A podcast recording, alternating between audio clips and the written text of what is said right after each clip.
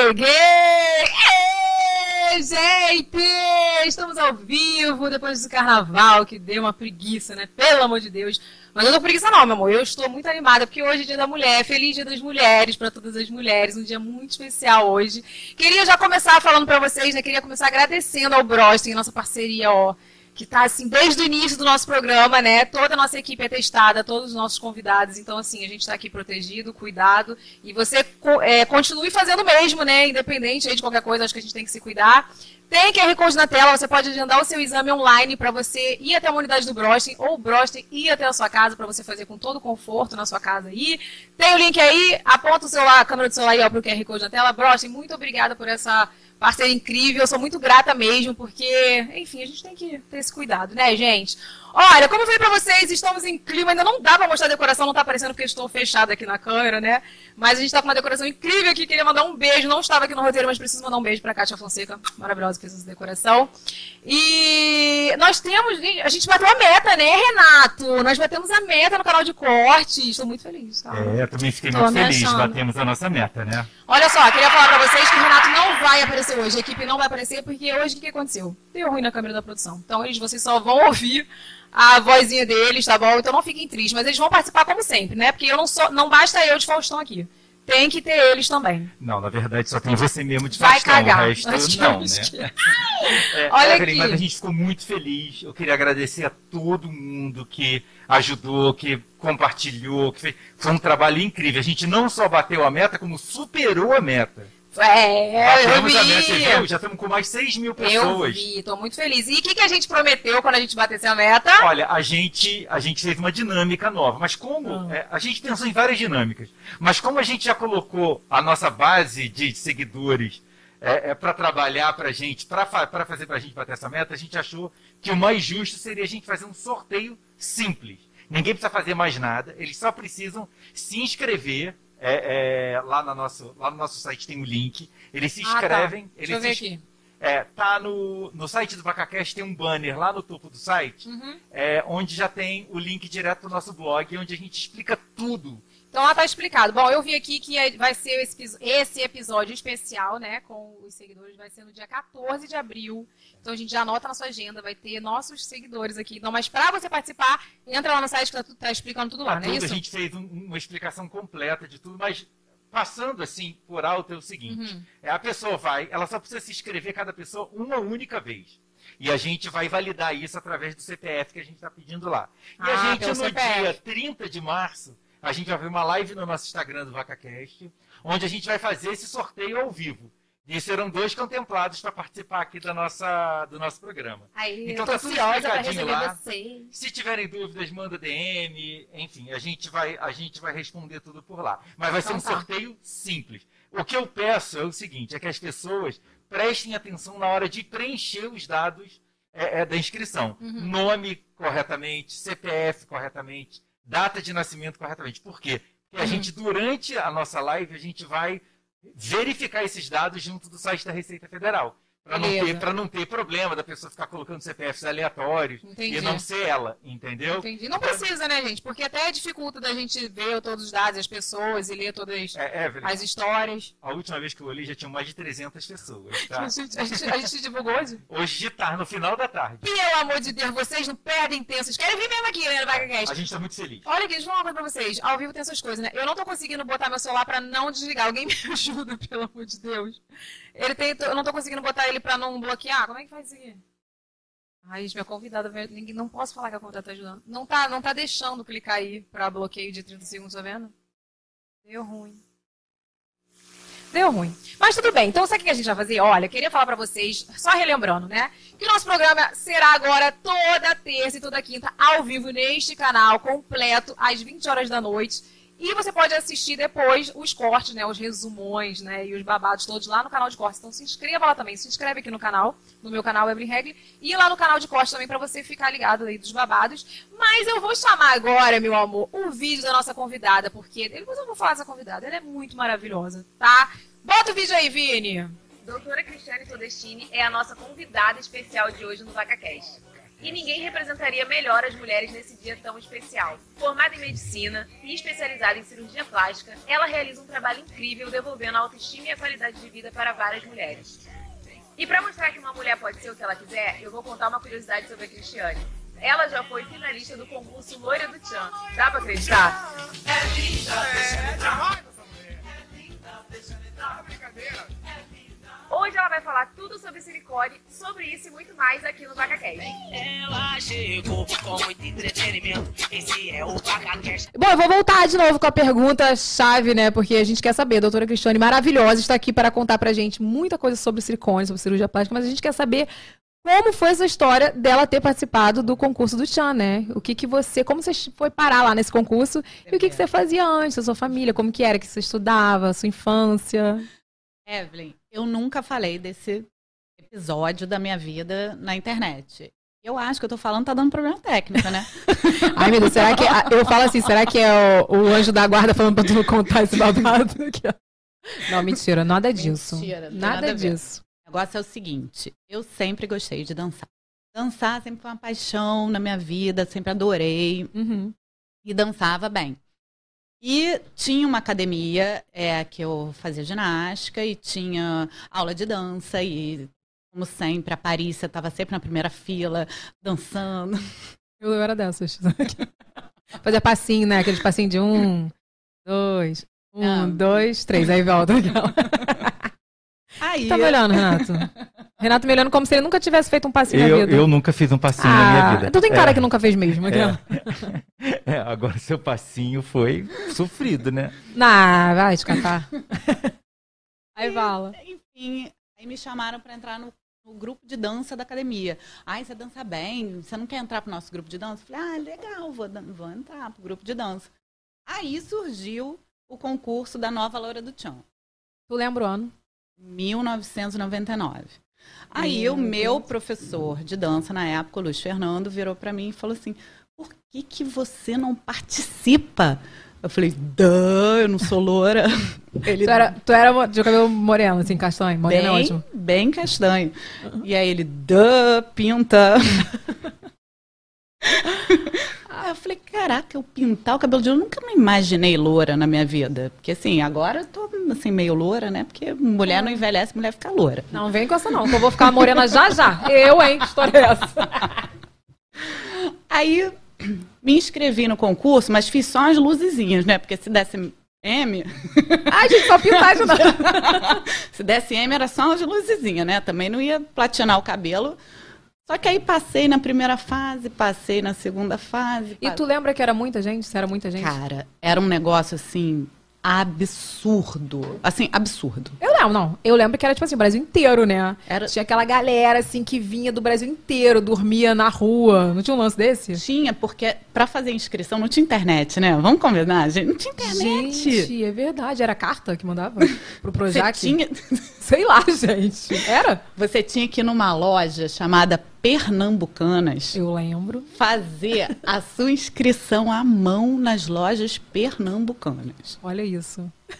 Tem noção disso? Nossa, eu sou dessa época, né? Não, meus filhos não acreditam quando eu conto. Não, não eu não fiz o concurso porque esse é meu, um dos meus traumas. Eu já contei vários traumas aqui nos podcasts. Um dos meus traumas era não ser a loura do Chan, porque eu sou moreno, entendeu? Na verdade, é... Não, mas todo mundo falava, não, você não dá, eu não dava. Eu... Esse era meu trauma, porque eu era de menor também, mas sonhei com isso, sonhei minha vida inteira, né? E aí o negócio foi passando, eu cheguei na final do Rio de Janeiro. Quando eu cheguei na final do Rio de Janeiro, e Cara, eu falei assim, bom, agora eu vou ter que pintar o cabelo real, né? Porque agora é, é, é a eliminatória da Bahia, onde ia todo mundo do Brasil inteiro. Então, tinha eliminatória no Sul, ia para Bahia. Tinha eliminatória de São Paulo, ia para Bahia, do Rio, para Agora eu vou ter que platinar o cabelo. Aí pintei o cabelo. Platinou Imagina mesmo. você no terceiro ano de faculdade de medicina chegar de repente platinada. Cara, você já estava fazendo medicina? No terceiro ano de faculdade no terceiro Realmente. ano de faculdade. Aí todo mundo, pô, mas então tu não estudava. Cara, eu nunca fiquei de recuperação, tá? Diga-se de passagem, nunca fiquei de recuperação, não. Dá para dançar, dá para estudar, dá para fazer tudo, tá? Só se organizar. É só se organizar, eu falo isso. Só se organizar, dá tempo de fazer tudo.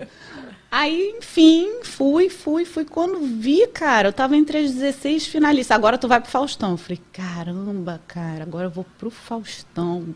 E a tua família, assim? Tipo, tua mãe apoiou a galera? Como é que foi a, isso? A minha mãe achava o máximo. Minha mãe sempre achou o máximo. Minha mãe foi Miss, né? Então já, já ah, vinha. gente, é uma coisa de família, um negócio, né? Não tem um negócio assim da beleza da família, do bagulho. Minha mãe foi Miss, então assim, ela desfilava, era aquela coisa. Então, assim, tipo, a Loura do Tia era o Miss da minha época, né? É, é, com né? certeza. Assim, mais da minha época no início era Paquita também. Paquita. Todo mundo queria ser Paquita. Todo mundo queria Mas eu sabia que eu não ia ser nunca, porque eu era morena. Eu era bem moreninha mesmo, cabelinho assim escorrido. Minha mãe, não, Evelyn, Paquita não dá pra tu. Ah, pois é. Aí também achei que loura do Tchan não dava pra mim, mas quando eu vi, cara, eu tava lá no Faustão, gente. Aí foi, foi, foi. Mas aí, graças a Deus, Sheila Mello venceu. Não, conta isso direito. Peraí, você chegou nas finalistas, porque, gente, eu cheguei a mandar pra vocês, produção, foto, não mandei, né? Pra, pra poder mostrar aí, né? Ah, que saco, a gente botou no, no, no vídeo. Botou né? no vídeo. Mas, cara, eu ficava vendo as fotos e falei, gente, eu era louca pra ter aqueles conjuntinhos do Tchan azul com branco, com dourado. Gente, eu não sei onde foi parar isso. As gente. pessoas têm isso. Você não tem, mas na internet todo mundo posta que tem, sabe? Tem tipo, pra vender? Deve ter, deve ter leilão. Mas aí, aí conta, você ficou entre as finalistas. Quantas finalistas eram? 16. Cara, Brasil, tu chegou cara. muito longe, cara. cara. nem eu achei. Que... Conforme eu ia passando, eu ia falando assim, caraca, não é possível. caraca. Não é cara, e eu vi aqueles vídeos assim, eu falei, gente, doutora Christian, quem diria? Pois é. E, e eu sofri muito preconceito, Evelyn. Então, assim, isso foi uma... Quando eu é, me formei médica, isso foi uma coisa, assim, que eu procurei esconder porque era muito preconceito, muito preconceito. Então, assim, como hoje tem, ah, toda fanqueira é isso, é aquilo. Na minha época, é toda dançarina é isso, aquilo. Entendeu? Sim. Então, assim, é, na cabeça das pessoas, né, muito conservadoras, você não pode ser dançarina e médica. Você não pode dançar e ser médica. Como assim? Cadê a compostura? Mas uma coisa é você estar tá dançando num ambiente, outra coisa é eu dançar no meu consultório. Aí não vai rolar, né? Tem que ter uma coerência, né? né? Você imagina se você chegar no consultório e aí. Não, é isso, é sobre rolar, isso. Né? Eu achei incrível, tipo assim, a sua presença aqui hoje é o que a gente estava conversando lá nos bastidores, porque a, a sua história é muito mara. Tipo assim, você é, venceu um preconceito enorme. Eu lembro que a gente conversou sobre isso. Você falou que, tipo assim. Tinha muita vergonha. Você tinha vergonha de falar isso, porque você estava cursando medicina. E tinha o, o, preconceito dos próprios homens que trabalhavam contigo. Lembra que você me contou isso? Não teve um lance desse? Muito, de, muito. De, tipo, pedir café, umas coisas dessa? É, isso foi eu na, minha, na, minha na minha residência. Eu era a única mulher ali presente. E aí o chefe sempre falava: Ô, Cristiane, pega um café ali. Pega um café, bota cinco gotas de adoçante. Aí, tipo, e ele era, ele era residente também. Não, o meu chefe. Seu chefe. Não, chef. e você era residente. Eu era residente. Então, mas aí, tipo, você estava estudando medicina, mas é, é, o que eu falo, a questão do preconceito com a mulher, né? Tipo assim, é. ah, ela tá estudando medicina, problema, vai pegar um café para mim.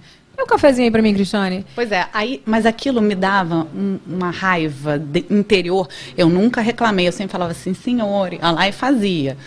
Mas aí eu falava assim, se eu estudar, aí o que, que acontece? Tinha um concurso de todos os residentes do Rio de Janeiro de cirurgia plástica uhum. e eram premiados os três, três, as três maiores notas de cada ano. Uhum. Eu fui em primeiro lugar os três anos. Porque eu, agora esse cara vai ter que me entregar esse prêmio aqui. Cara, tu falou, tu determinou e foi, né? Primeiro lugar durante os três anos. Aí logo depois que eu me formei, fiz prova de titular, que é uma, uma categoria acima na sociedade, e aí entrei para a banca que faz a prova de especialista de cirurgia plástica. Aí a minha carreira foi, eu fui ganhando é, reconhecimento dos próprias pessoas do meu meio. Que uhum. isso era uma coisa que naquela época era muito importante para mim, porque eu sofri muito preconceito. Então eu precisava em algum momento que as pessoas me reconhecessem como uma boa médica.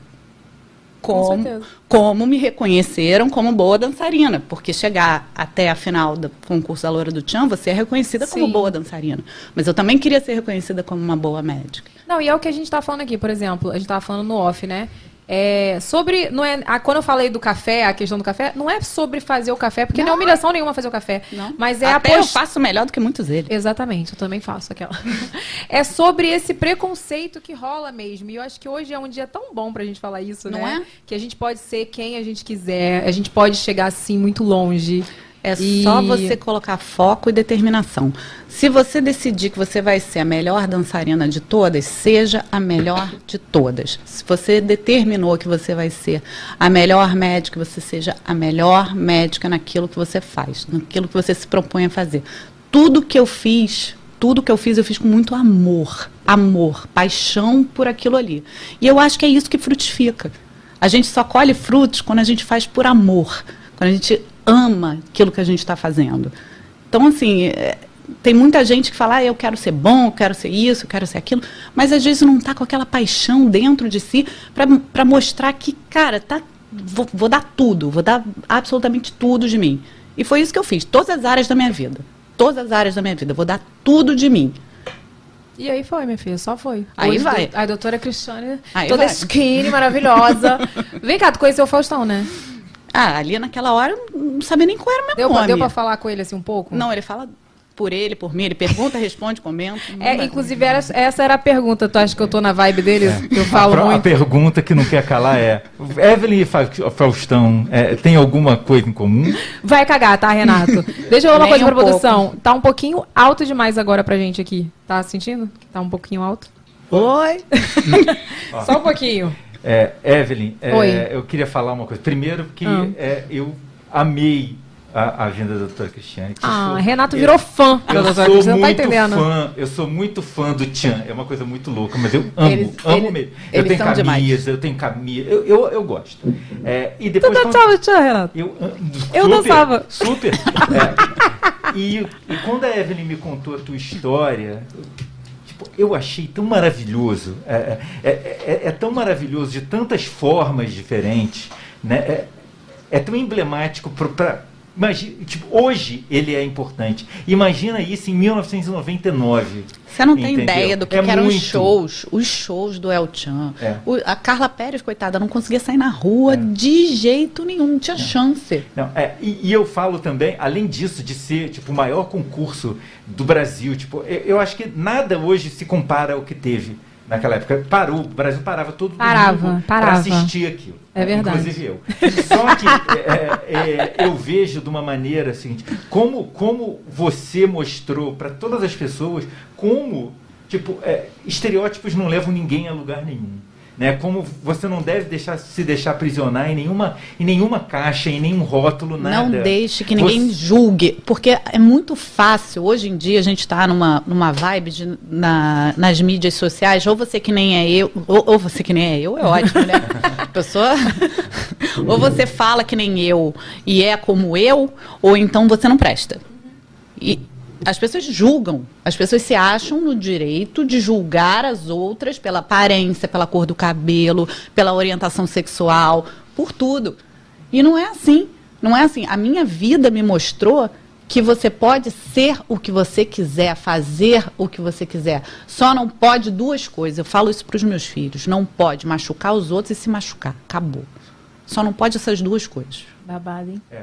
E mostra. E aí, tipo, você é uma mulher linda, né? E sempre, é, é bonita. Renato tipo, é, está apaixonado. É, tô, eu, sou, eu, sou, muito fã. É, e, e, isso é muito, eu acho que hoje, a Evelyn falou isso há, um, há uns minutos atrás, é, tipo, isso é tão importante a gente, a gente ter você aqui no dia de hoje, né? Que no Dia da Mulher e a gente mostrar para mulheres, tanto mulheres de outras gerações como para as novas gerações, que é possível você ser bem sucedido em tudo que você quer. Sim. Você não precisa se limitar. Imagina se você não tivesse você como estudante de medicina e a gente sabe como é, como, como são os estudantes de medicina, né? Nossa, como é a carreira super preconceituosa, cheio de tabus e coisas. Imagina se você tivesse deixado de viver uma coisa maravilhosa como é. Tudo bem que você não foi pro Tchan, não ganhou. Ainda bem, né? É, ainda bem. tipo, mas imagina você deixar de viver essa experiência porque você é uma estudante de medicina. Olha, olha Não, que e ela, e ela tinha, ela falou pra mim, quando ela me contou essa história, porque eu, né, meu amor, eu soube essa história antes.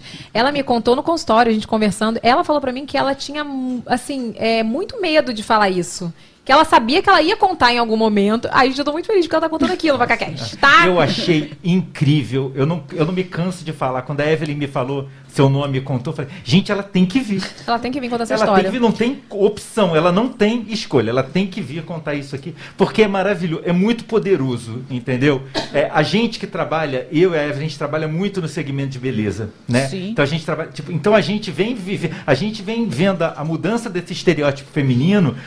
Como isso, isso é difícil de mudar, né? A gente vem há muitos anos e, vê- e agora a gente vê uma mudança pequena nisso, né? De você não, não limitar a mulher de uma coisa só, num tipo de cabelo, num tipo de beleza, num tipo de, de- e isso é maravilhoso. Quando você vem com, com você uma percussora disso lá atrás, você já, Lá já tinha, é, já tinha levantado essa bandeira. Filhão, eu vou dançar, vou dançar no concurso e você é a fodona da residência. Vai com a minha monetização? Come, dorme, dorme com esse barulho, entendeu? Mas é isso mesmo. muito, é muito, é Vocês muito que legal. lutem. Vocês e que assim, a mulherada, desculpa, gente, a mulherada que fica em casa reclamando, ah, porque eu não consigo fazer isso, porque eu não consigo fazer aquilo, eu não consigo emagrecer, eu não consigo. Ah, você quer ver uma coisa que me irrita? Quando a pessoa fala, não, você é magra de genética. quer, quer me ver irritada? Por quê? Cara, Me não explica, eu quero saber por quê. porque você vê o que eu comi antes de vir pra cá. Um caldo verde low carb de couve-flor. Eu comi isso antes. Da, daria? Não, é Ah, da minha tá. empregada mesmo. Ah, tá. Da Marlene. Acho meu cabelo tá pro alto, mas tudo bem. Da Marlene. Da Marlene Cozinha, ontem. que é uma ma- maravilha. Então, assim, você é fruto das suas escolhas. É. Então, assim, você quer ser uma pessoa bem-sucedida? Faça ações para ser uma pessoa bem-sucedida naquele segmento. Não fica, ah, eu queria, eu devia. Não, começa a botar, começa a botar no papel, começa a escrever, porque é assim que começa. É assim que começam as, as grandes mudanças na nossa vida, através de atitudes. Começa com uma atitude positiva. Não, e é sobre ser mulher mesmo, eu acho assim, sobre, sobre você ser tudo, né, Renato? Você Exatamente. pode ser o que você quiser, independente de, de- do que você queira, É, né? e, e você pode ser gorda, magra, Magra, alta, exatamente. baixa, seu cabelo pode ser liso, pode não ser. Dane-se, ninguém tem nada a ver com isso. Loura, não loura. Loura, loura do Loura tchan, do tchan, ou não. loura do tchan, mais ou menos. Pode, Tipo, pode, pode ser o que você O, quiser. a, o- a- o- a chave é, não deixe que ninguém fale pra você o que você deve fazer. Você tem que estipular Imagina. o que você quer fazer É. e ser o que você quer ser. e eu Nossa, do nada, umas palmas é, aqui. é, e eu consigo entender, Cristiane, o que você falou de você não falar disso muito. É, porque é real- a gente vive numa hoje ainda numa sociedade muito, a gente acha que não, mas a gente é muito machista, muito, Muito. muito, O preconceituoso. meu pai, na época, ele tinha vergonha. Meu pai. Ah, é boa você falar isso. Sua mãe é super apoiável, né? Minha- mãe era miss, aquela tchau. Meus pais eram divorciados, né? Meu pai tinha uma super, assim, vergonha disso. Ele não falava sobre isso. Mas quando ele morreu, eu encontrei todos os recortes de jornal que eu apareci nas coisas dele. Oh, tá vendo? Que lindo. Mas ele, ele tinha o jeitinho dele de te apoiar. Exatamente. Ele É. não falava sobre aquele assunto, ele era bem, assim, não, não gostava mesmo. Eu via que ele não gostava. Ele nem comentava muito assim. Não, não comentava. Ele falava que era coisa de piranha. É, mas é o que a gente tava conversando no off é, aqui, porque ela tava falando, né, no off pra gente, que as pessoas falavam, né? Tipo assim, ah, lá na, na apontavam faculdade, né? um dedo ah, na faculdade, apontavam um dedo, mas as mesmas pessoas que apontavam um dedo querem operar comigo hoje. É muito engraçado isso. Chupa. Naquela. É, e a gente vai falar sobre isso mais tarde, mais pra frente, mas você vê uma ligação desse seu posicionamento com o que você faz hoje. Sim. Entendeu? Tem toda. Sim. Se você parar pra pensar. Gente, eu tô muito filosófico hoje, desculpa. Você está. É, Eu quero saber o que o povo tá falando do chat aí de você hoje. Deve estar falando que eu tô chatíssimo. É, é, é, como, como as coisas se completam, entendeu? Tipo, como você passou por uma trajetória. Isso fez parte da sua trajetória para você chegar no lugar e no, no posicionamento que você tem hoje. Isso Hoje, é, isso é incrível, cara. Eu Isso é determinei, a minha missão é ajudar mulheres a recobrar autoestima, autoamor e autocuidado. Essa é a minha missão hoje. Ajudar mulheres a se amarem mais. Acho tão bom quando a gente encontra nossa missão de vida, assim. A gente, Não tava é? falando, falando sobre isso no carnaval. Que às vezes a pessoa fica meio perdida na vida. Quando ela, tipo assim, ela fala assim, ah, se eu for rico, por exemplo, se eu for rico, eu vou ser feliz. E aí, quando ele, quando ele consegue ser rico, ele fala, tá, sou rico. E cadê a felicidade que agora eu não tenho? Não tá. Por isso, porque ele não descobriu a missão dele na vida. Então, Não. assim, muita gente me pergunta, "E cê- você já chegou aonde você queria chegar? É difícil a pergunta, né? Mas eu falo, eu sei a minha missão de vida e ela eu tô cumprindo muito bem, assim. Então, assim, eu sou muito feliz por isso. Quando você alcança o seu objetivo e você não obtém felicidade, esse é o maior fracasso que você pode ter. Porque significa que você não está completo. O que que completa? Completa é o crescimento. É você estar em constante crescimento e você não fazer as coisas por você. Quando você serve aos outros, você pode reparar nisso. As pessoas que servem aos outros, elas são mais felizes. Sim. A gente falou sobre isso no carnaval. A gente- O carnaval, menina, a gente fez uma roda de, de filosofia, de, de filosofar. A gente ficou filosofando no carnaval, falando sobre essas coisas. Mas vem cá, agora, ainda falando de Tchan, tu ainda tem contato com a galera do Tchan? Nunca mais. Nada. Eu, eu saí, pintei o cabelo de morena, mudei meu sobrenome e ninguém sabia quem eu era. Como é que foi o lance que tu falou que tu passou, tu, tu meio que tu passou e tu falou tchau, gente, beijos? Porque tu foi trabalhar depois disso, tu ainda foi Então, trabalhar na televisão, né? Olha só, é, voltando ao assunto da faculdade, eu eu estava numa faculdade particular. Na minha faculdade particular de medicina é caro pra caramba, né? A minha avó, a mãe do meu pai, pagava tipo 80% da minha faculdade. Os outros 20% eu tinha que me virar. Então, assim, eu dancei, trabalhei. Olha, vocês vão me encontrar em clipe de Claudinho Bochecha. Ai, gente, eu Vocês vou vão me pesquisar. encontrar. Eu tô dando, eu tô dando um monte de spoiler. Eu vou pesquisar. Pode pesquisar. Qual música do Claudinho Bochecha participou, gente? Quero te encontrar. Ah, não. Quero te encontrar. Uh, uh. Mentira, eu tô lá dançando. Tá lá, eu trabalhei pra caramba. Gente maravilhosa. Aí fiz um teste e passei, fiz um- uns episódios de um programa chamado Rolé no Sport TV. E depois fui trabalhar no Shoptime como apresentadora. Esse trabalho pra mim foi o mais maneiro. Foi o mais maneiro. Eu, eu, eu amava o Shoptime. Quem não amava? Imagina isso aqui que está fazendo ao vivo hoje. Era o Lá que tu fazia. era o que a gente fazia. Das ofertas, não era A isso? gente Da- tinha 25 minutos, o programa tinha 25 minutos e era com ponto eletrônico. Nossa. Então ficava o diretor na suíte falando pra você, olha pra câmera tal, e você tinha que continuar falando e olhando pra câmera tal. Eu já fiz, tá? Eu fiz não o Shoptime, mas a Raca, a Raca que faz Shoptime. Eu fiz a Americanas. Aí é assim, com ponto, né? O diretor tá. Agora você vai pegar o copo. Então, gente, porque não sei o quê, porque está na promoção. É tipo isso, né? É muito louco. É muito louco. É muito louco. É muito louco, mas é- foi uma baita de uma escola pra mim. O que, que é falar em congresso? É verdade, Nada. verdade. Nada. Quem tá ao vivo, na- que nem a gente tá agora, falar para um meio de meio médico não é nada. Não é nada. Isso foi uma super escola. Aí, quando eu peguei meu CRM, pelo código de ética médica, você sabe que eu sou super ética, você sabe que eu Sim. não faço nada, nada, nada fora. Nada. Não. Ó, inclusive, eu falei assim, por favor, me opera, meu silicone tá dando problema. Ela falou, não posso te operar porque eu não tenho data e eu tenho que fazer o seu pós-operatório, porque tem médico que opera e não faz, né? É. Eu, tô eu sou eu tô falando, tem médico que opera e não dá o pós-operatório, aí por isso que dá um monte de problema. Aí, ela falou, não, eu só posso te operar tal dia, porque tal dia eu vou conseguir fazer o seu acompanhamento do pós-operatório. Maravilhosa. Então, não teve, não teve, Não. como é que fala? É... Abrir exceção, entendeu? Não, não- porque eu sou blogueiro, teve nada Não, disso. Ela falou assim, vai pra fila. tem. Fui Não. pra fila. Tadinha. Fui pra fila esperar essa mulher. Aí eu falei, vou então viajar. Viajei, aí curti um pouco a vida e voltei pra operar. No auge do Covid, tive que operar, porque não sei se tu lembra, eu fui parar no hospital duas vezes. Cara, com muita Com dor, muita parecendo dor. que tava infartando. Infa... Te falei isso, né? Infartando. Infartando, parecia que eu tava infartando. Uma dor horrível. Nunca mais. Ai, Sou muito grata, vou falar. Vou te tacar esse silicone. De tanta felicidade, sério. Mas, aí, Mas enfim. Enfim, quando eu peguei o CRM pelo Código de Ética Médica, você não pode vender nada. Você sendo médico, sabia? Se eu chegar aqui e falar assim, é, eu vou vender esse copinho aqui do Vaca Cash, quem quiser.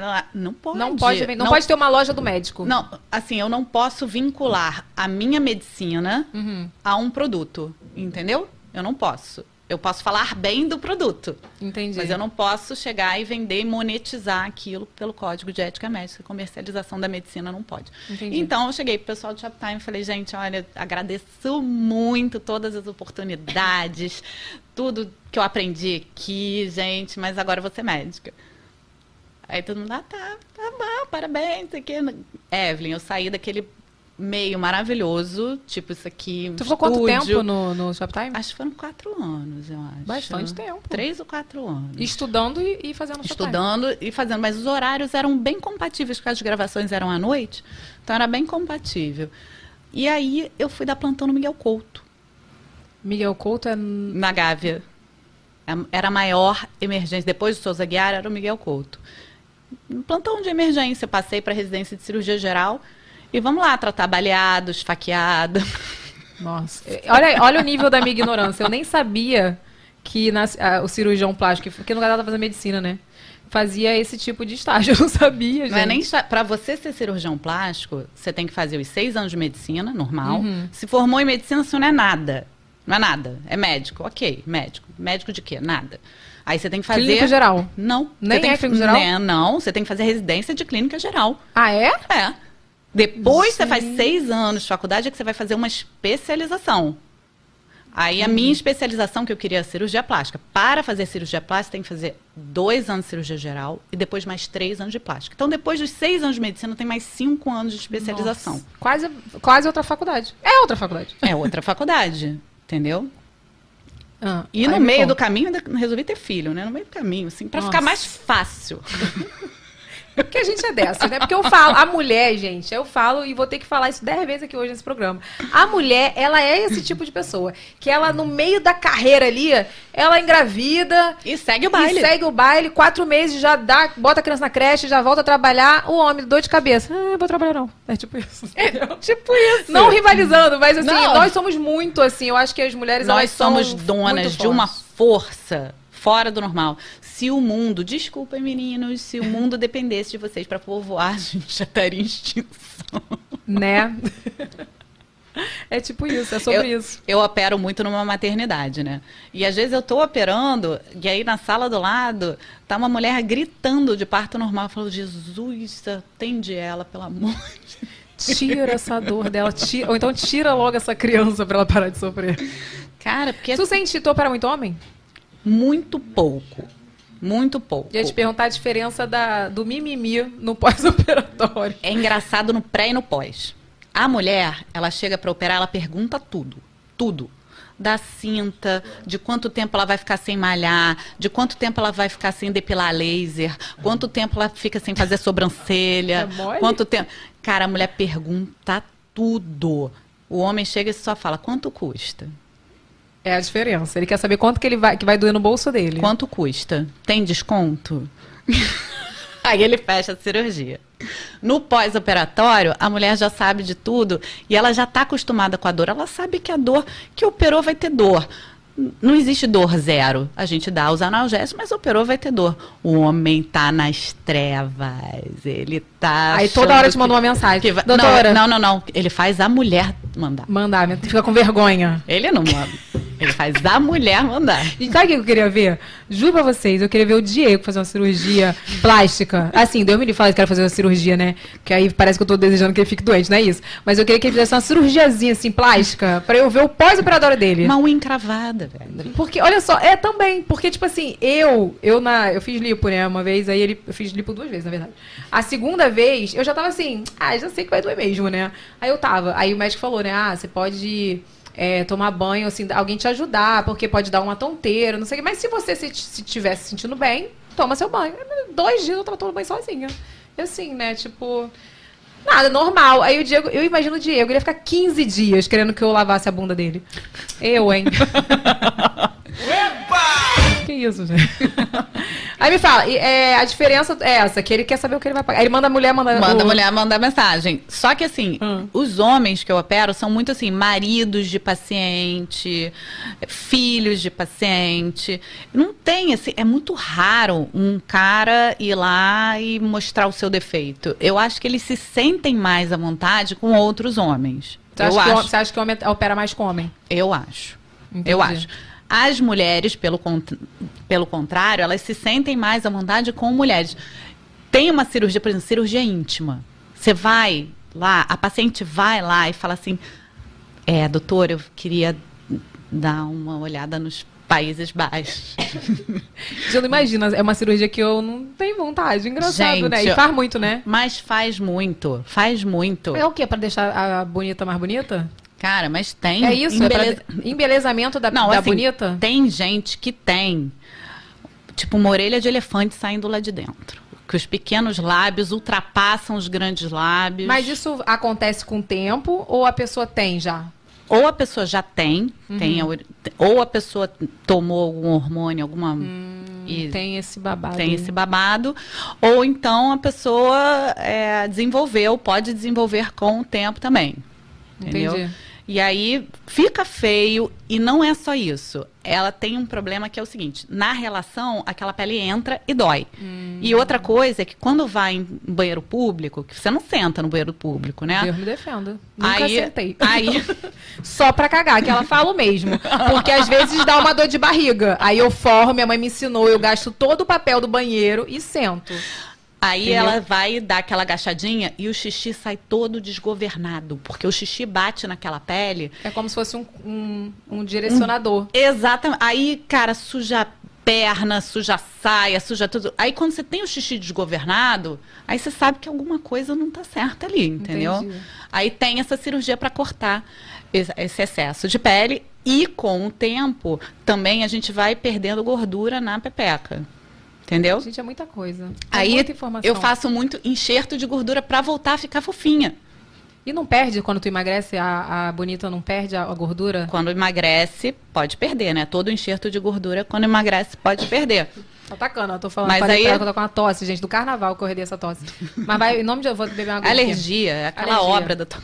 Aquela obra que não acaba, né? Casa, hoje tá. Mas aí me fala. Aí é isso, então, tem essa cirurgia íntima que eu acho que mulher se sente mais à vontade com mulher. Entendeu? E outra coisa, Evelyn, o homem, eu já cansei de falar isso em congresso para amigos meus, cirurgiões plásticos, zoando. Gente, vocês nunca vão saber o que é vestir um biquíni cortininha. Então não adianta eu chegar no seu consultório e falar assim, ah, eu quero um peito assim que caiba num biquíni cortininha. Você nunca vai saber o que, que é uma frente única, botar um vestido assim. Entendeu? Porque isso é vontade que as mulheres têm e que de mulher para mulher, de uma maneira fica mais fácil da gente entender. Não, entendeu? eu, eu, te, eu total, concordo totalmente, porque, tipo assim, quando eu fui para tirar o meu silicone, os dois médicos que eu procurei que eram, né, homens, eles falaram que eu ia ficar. Essa história virou meme na internet. Eles falaram é. que eu ia ficar masculinizada. O, o Ovinho frito. A, a palavra era essa, masculinizada. Só que é o que eu falo, a beleza, talvez, pro, né, aos olhos deles, era isso, botar um peitão e ficar mais bonito para eles. Mas assim, quando você chegou, pegou a minha ressonância, né, que eu fiz, da mama, você falou, não, não vai ficar masculizada, vai ficar com peito. Vai ficar com peito, que o peito que você mostrou, né, até a, a, espessura. a espessura e tal. Eu falei, sério? Aí tu, sério, vai ficar. Tal. E ficou mesmo, gente. Eu tô com peito aqui, ó. Não, e é um peito confortável, aqui, Mostra aqui, ó. Porque eu estou, tá vendo? Aqui, ó. É um peito... Eu voltei com meu, pro meu 42. Olha, eu vou fazer uma, um, uma observação. Pode, eu acho que a Evelyn fazer. ficou muito mais bonita. Obrigada. Muito mais Renato bonita. sempre fala isso pra mim. Muito Renato, mais. Evelyn, não sei pra que você vai botar silicone. Eu porque... chamo de peitinho chique. Peitinho chique. É. Peitinho chique. É. Tu sabe que assim, ó, eu, eu, eu conquistei uma liberdade, gente, que vocês não têm noção.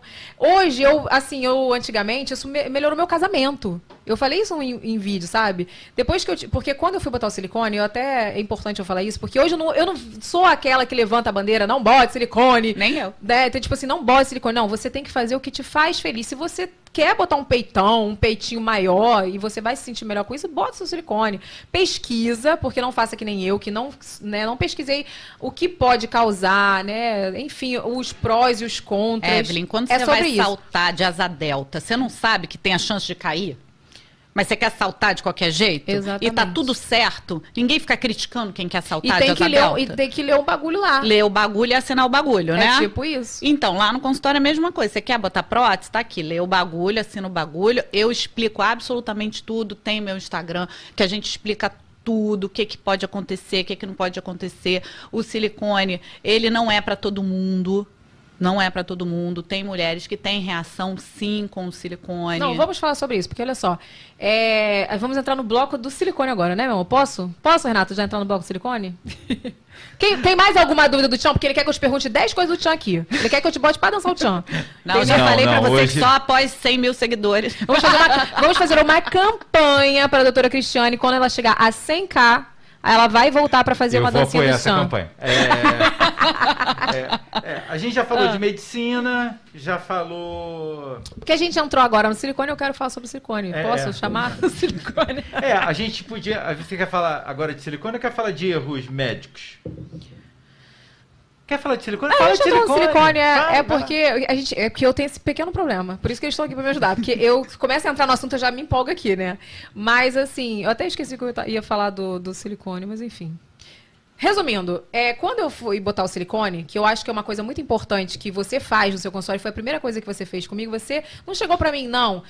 É, Não, você tem que tirar mesmo o silicone porque dá problema isso e tipo assim, você não fez um terrorismo pra mim, sabe? Você me falou sim das, dos problemas, que eu acho que é o que você faz com todo mundo, que pode causar, né? E me explicou tudo. Não, e O que- perguntei pra você por que, que você quer tirar. Sim. Por quê? Eu preciso entender, eu preciso entrar na cabeça da paciente para saber se a paciente não está indo por modismo. Gente, explante não é modismo, tá? Explante é uma cirurgia muito séria e tem que ser feito quando você está com a cabeça muito certa daquilo que você quer. Isso é muito importante. E o meu papel é entender. Já foi gente lá para fazer explante e eu falar: desculpa, você não está preparado para fazer o explante ainda. Ainda não é a sua hora de fazer explante. Por quê? Porque os danos psicológicos vão ser muito piores do que se ela ficar com a prótese. Porque tem mulheres que não têm problema, não tem problema, mas acham que tem. E aí ficam com aquele negócio, mas e se eu tiver o problema? Não é melhor tirar logo? Eu falo, bom, então tira logo os dentes para não ter cárie, É tipo isso? né? Uhum. Vamos fazer, vamos fazer com tudo, Não, então. faz total sentido. E, tipo assim, é, que foi o que não aconteceu comigo quando eu fui botar o silicone. Só pra, pra contextualizar quem não sabe da história, né? Quando eu fui botar o silicone, é, eu queria, eu tinha muita pele, meu peito era muito caído. E assim, não sei porquê, não sei se eu fui muito gordinha na adolescência, então meu peito era muito Fez caído. algum efeito sanfona em algum momento. Tava muito caído e assim, né? Cada um pra um lado. E assim, nenhum momento o médico falou: não, seu caso você já tem peito. Você quer aumentar o peito, por exemplo? E aí eu falaria pra ele: não, não quero aumentar. Eu tô feliz com o meu 42, mas eu queria levantar, né, o peito. Então, assim, não, ele- o médico já foi falando pra mim: não, você vai ficar ótima botando silicone, vai ficar um peito bonito, não sei o quê. E é, e é isso, você ter a consciência de que você, do que você quer mesmo, se você quer aumentar, se você quer, se você está satisfeita com o tamanho, mas você quer levantar o que você quer, Pra você não chegar no consultório e ser influenciada pelo que o médico quer fazer pra você. E a doutora Cristiane, ela fez exatamente isso comigo. Ela, por que você quer tirar? E eu contei tudo pra ela. Eu falei, cara, eu não quero mais. Aconteceu isso, isso e isso. Eu não queria aumentar meu peito. E meu peito tá muito grande. Eu, eu, eu dormi com o peito 42 e acordei com o peito 44. Você lembra Não, disso, né? E outra coisa, você ficou tão traumatizada com o teu pós-operatório que quando eu falei para você colocar outra prótese significa que você vai ter que trocar algum dia, a ideia de passar por outro pós-operatório, ela falou, não quero mais. Foi exatamente isso. Não quero mais. Não quero mais. E isso tem que ser falado, porque eu não acho justo que o médico que vá colocar um silicone não avise que algum dia vai ter que trocar. Então fala isso pra gente. Conta pras pessoas. Vai ter que trocar em algum momento Não todas as próteses? existe prótese eterna. Não existe. Não existe prótese não eterna. existe prótese eterna. Tudo que a gente coloca no nosso corpo sofre degradação. Marca-passo, prótese de joelho, prótese de quadril. A prótese de mama não é diferente. Então, mais cedo ou mais tarde, Vai, vai, ter, que trocar. que trocar. E tem pessoas que mais cedo e tem pessoas que mais sim, tarde. Sim, depende do sistema imunológico de cada um. O que, que acontece? Olha o tamanho do corpo estranho que vai dentro do corpo. É um ta- E esse nem é um tamanho grande, tá? Esse aqui tem 250 ml. É, é. Então, assim, eu faço explante de prótese de 350, 380. Então, é um, é um, um corpo estranho grande. Então, o seu sistema imunológico, ele tenta isolar esse corpo estranho do teu corpo. Fala assim, isso aqui não pertence a esse corpo, não. Pertence não. Vamos isolar. E aí é um recrutamento de células imunológicas para formar uma cápsula para isolar esse corpo estranho. certo? Então, isso em algumas mulheres que já têm uma tendência a ter doença autoimune, o sistema imunológico pira, pira. E aí começa a desencadear uma série de problemas. Não, e é o que eu falo, tipo assim, quando eu resolvi tirar, foi por todo o problema que eu passei, eu tive alguns sintomas do que falam da síndrome ásia, que eu queria até que você falasse um pouquinho o que, é a síndrome ásia, porque hoje se fala muito, e como você falou, não é modinha. Hoje já, já tem estudos, já tem. Tem estu, um estudo que saiu agora no. Ah, esqueci o nome do Instagram, gente. Eu acho que é explante de silicone, arroba explante de silicone.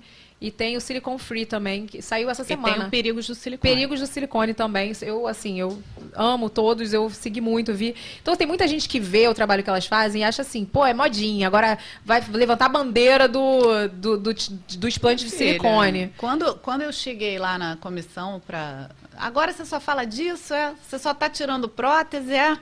Agora é isso, é? É porque você está tirando um, uma fatia do bolo de algumas, de algumas pessoas. Eu só falo, continua botando que eu tiro. É isso, vai, continua botando que ela tira. Continua. Você bota para os implantes. Não problema nenhum. Continua, pode botar. Então, eu tinha alguns sintomas. Por exemplo, eu tinha uma, eu tinha uma queda de cabelo muito grande. Meu cabelo sempre foi fininho, mas ficou muito pior quando na época do meu silicone, eu tive uma queda de cabelo muito grande. Eu tinha a questão do cansaço muito forte, assim, uma coisa assim que eu não sabia explicar. Eu até, assim, como eu, eu botei o silicone e logo depois, acho que um ano ou dois anos depois eu engravidei, é, eu comecei a achar que pudesse ser depois da gravidez, porque muda muito com o hormônio e, tal, e também a privação de sono, né? Eu falei, cara, deve ser. Porque eu, eu não sou essa pessoa louca que falei assim, ah, é do silicone, tudo é do silicone. Não, mas assim. Você começou a observar eu que comecei... seu corpo mandava sinais de que tinha alguma coisa errada. Tinha alguma coisa errada. Na verdade, são duas entidades diferentes, a síndrome ASE e a doença do silicone. São duas coisas diferentes. Ah, não sabia. Não, não é a mesma coisa. Então explica para nós, por favor. A síndrome ASE é uma doença autoimune, é uma síndrome autoimune induzida por adjuvante.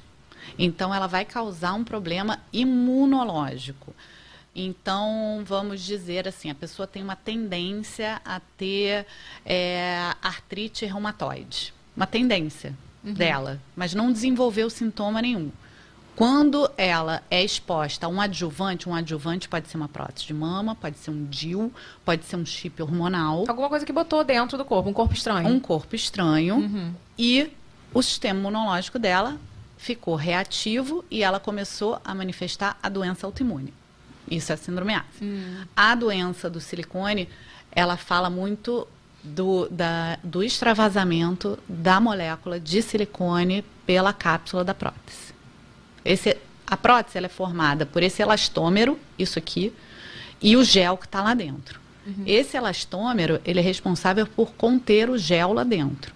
Só que começaram, tem alguns estudos que dizem que essa prótese ela começa a ter um suor, né? Chama gel bleeding, é como se sangrasse o gel. Ah, eu, deixa eu te falar uma coisa. Eu deixei essa prótese aqui, aqui não, não estava lá em casa. Aí as duas, né? E fiquei muito tempo sem mexer. E quando eu peguei, eu tava senti melequenta. que ela estava melequenta. Gel bleeding. Extravasamento de molécula de silicone pelo isso elastômero. sai dentro do nosso corpo. Sim, por isso eu tenho, eu tive umas pacientes que eu fiz biópsia de linfonodo que apresentaram um linfonodo esquisito na axila e deu lá silicone na axila. Cara, muito louco. Como isso. é que o silicone foi parar na axila? Tem um estudo é, holandês que um médico resolveu fazer é, necrópsia de pacientes com silicone e achou fragmentos nas articulações, em tecidos longe. Então, assim, pacientes que apresentam dores articulares, assim, absurdas, absurdas, absurdas, depois que tiram a prótese, melhoram? É mágica? É, não sei, gente. Então, era isso que eu ia te falar. Tipo, então, você acha que eu posso ter tido realmente a doença, do, doença silicone. do silicone? Então, eu tinha esses sintomas e teve, assim, três coisas que melhoraram muito. Bom, vou falar quatro, né? Porque foi o cansaço, parou. Tirei o silicone e acabou o cansaço. Tipo, tô normal. Fico cansada quando vira a noite, não sei o que, é normal. Mas aquele cansaço de...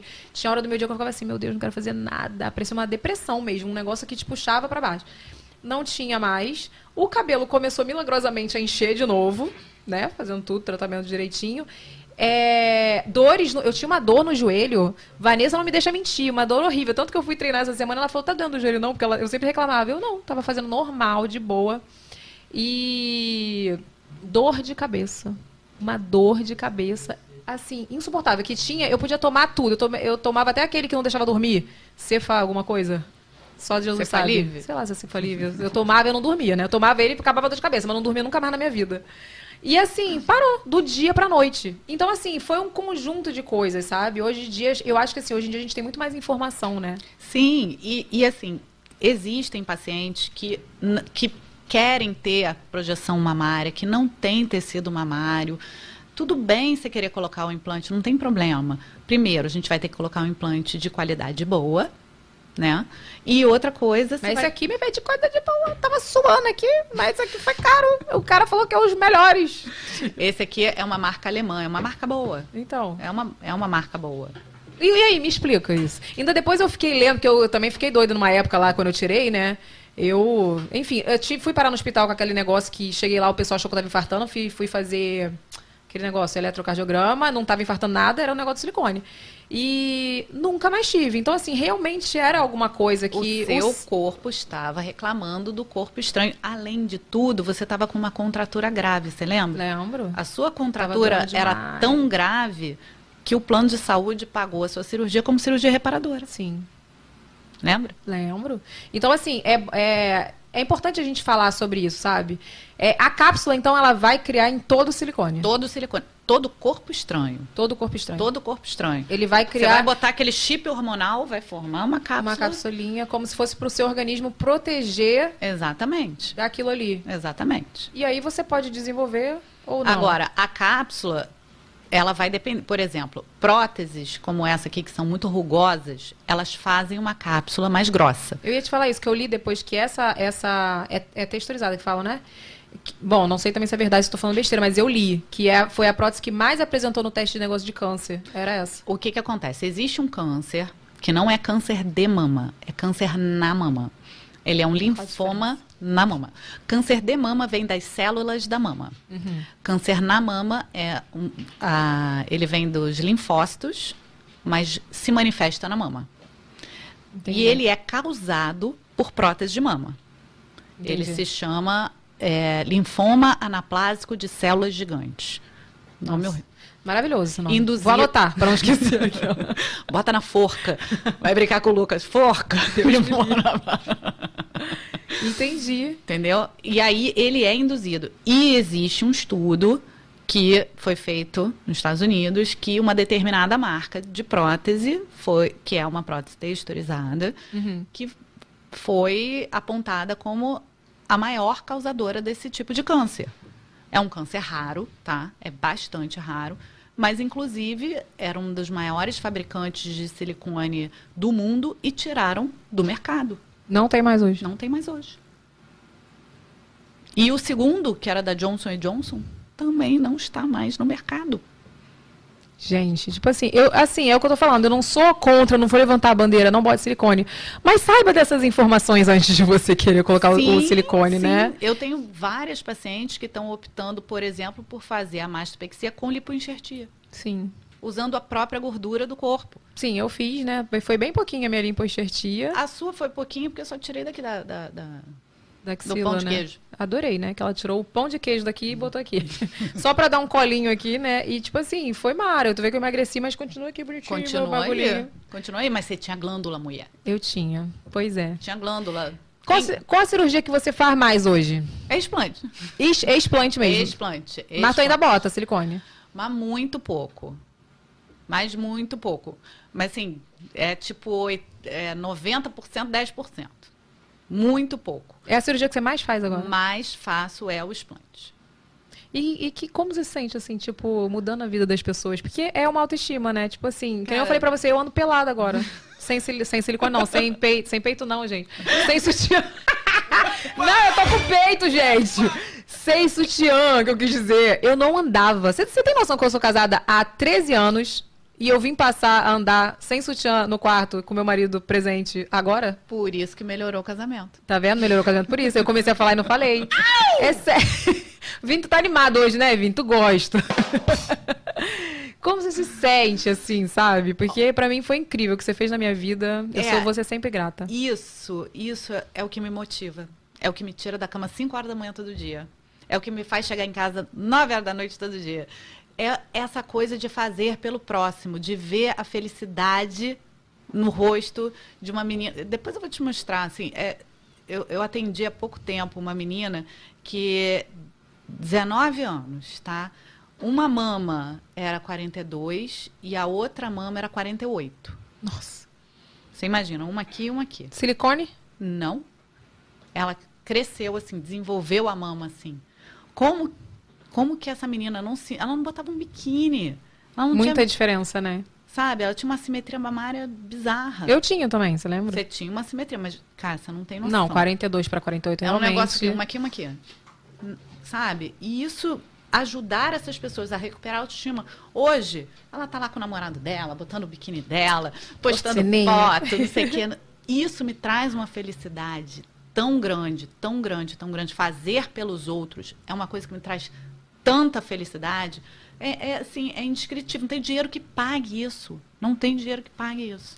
E deixa eu te fazer uma pergunta. É, os médicos, você acha que você tá incomodando? Ah, mas Nem tinha essa pergunta aqui, não. Tô te perguntando uma pergunta minha pessoal, né, Renato? Nem tinha essa pergunta, não. Mas sabe por que eu tô te falando isso? Porque é uma coisa que eu já falei em todos os meus vídeos de quando eu fui tirar o silicone.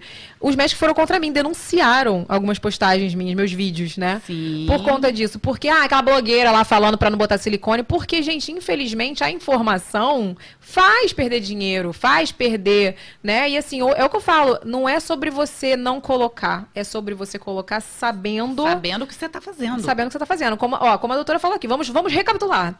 Não vai ter prótese eterna, você não vai botar e ficar para sempre. Sabe uma coisa A que. não ser que você morra amanhã atropelada. É. Aí é pra sempre pra tu. Verdade. A minha irmã fala que quando ela botar silicone, ela quer ser enterrada com o silicone dela. Eu falo, eu falei, pô, isso é enterrado, comprou é teu, meu filho. Não, mas ela nem vai botar, não, é zoeira dela. Olha aqui, mas não é eterna a prótese, né? Uma coisa que eu falei que todo mundo falou assim, cara, eu não acredito. É sério. As pessoas achavam que você botava o silicone e não cai, nunca mais. Olha, olha que ilusão. Não, gente. Conta pras isso- pessoas que cai, por Cara, favor. pelo amor de Deus. Vamos, vamos todo mundo fazer o teste em casa. Todo mundo agora pega uma meia. Vai lá no armário, vou esperar. Vocês pegarem a meia. Mas não tem meia aqui. Tá. Como é que a gente faz? O que, que eu faço? Não, Dá pra eu fazer é, o teste aqui? Não. Não, não tem ninguém com meia. você vai pegar a meia. Aí você vai pegar uma manga na sua casa, ou um, um limão maior, uma laranja, bota dentro da meia e pendura a meia. Vê onde vai estar a meia amanhã.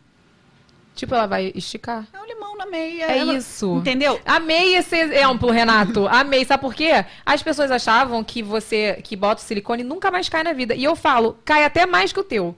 Porque o teu é mais leve. Tipo assim, o meu hoje, meu peitinho. Aqui, É ó. leve. Levinho, gente. Aí tu bota isso aqui, ó. Olha aqui, eu nem sei mais andar com isso aqui.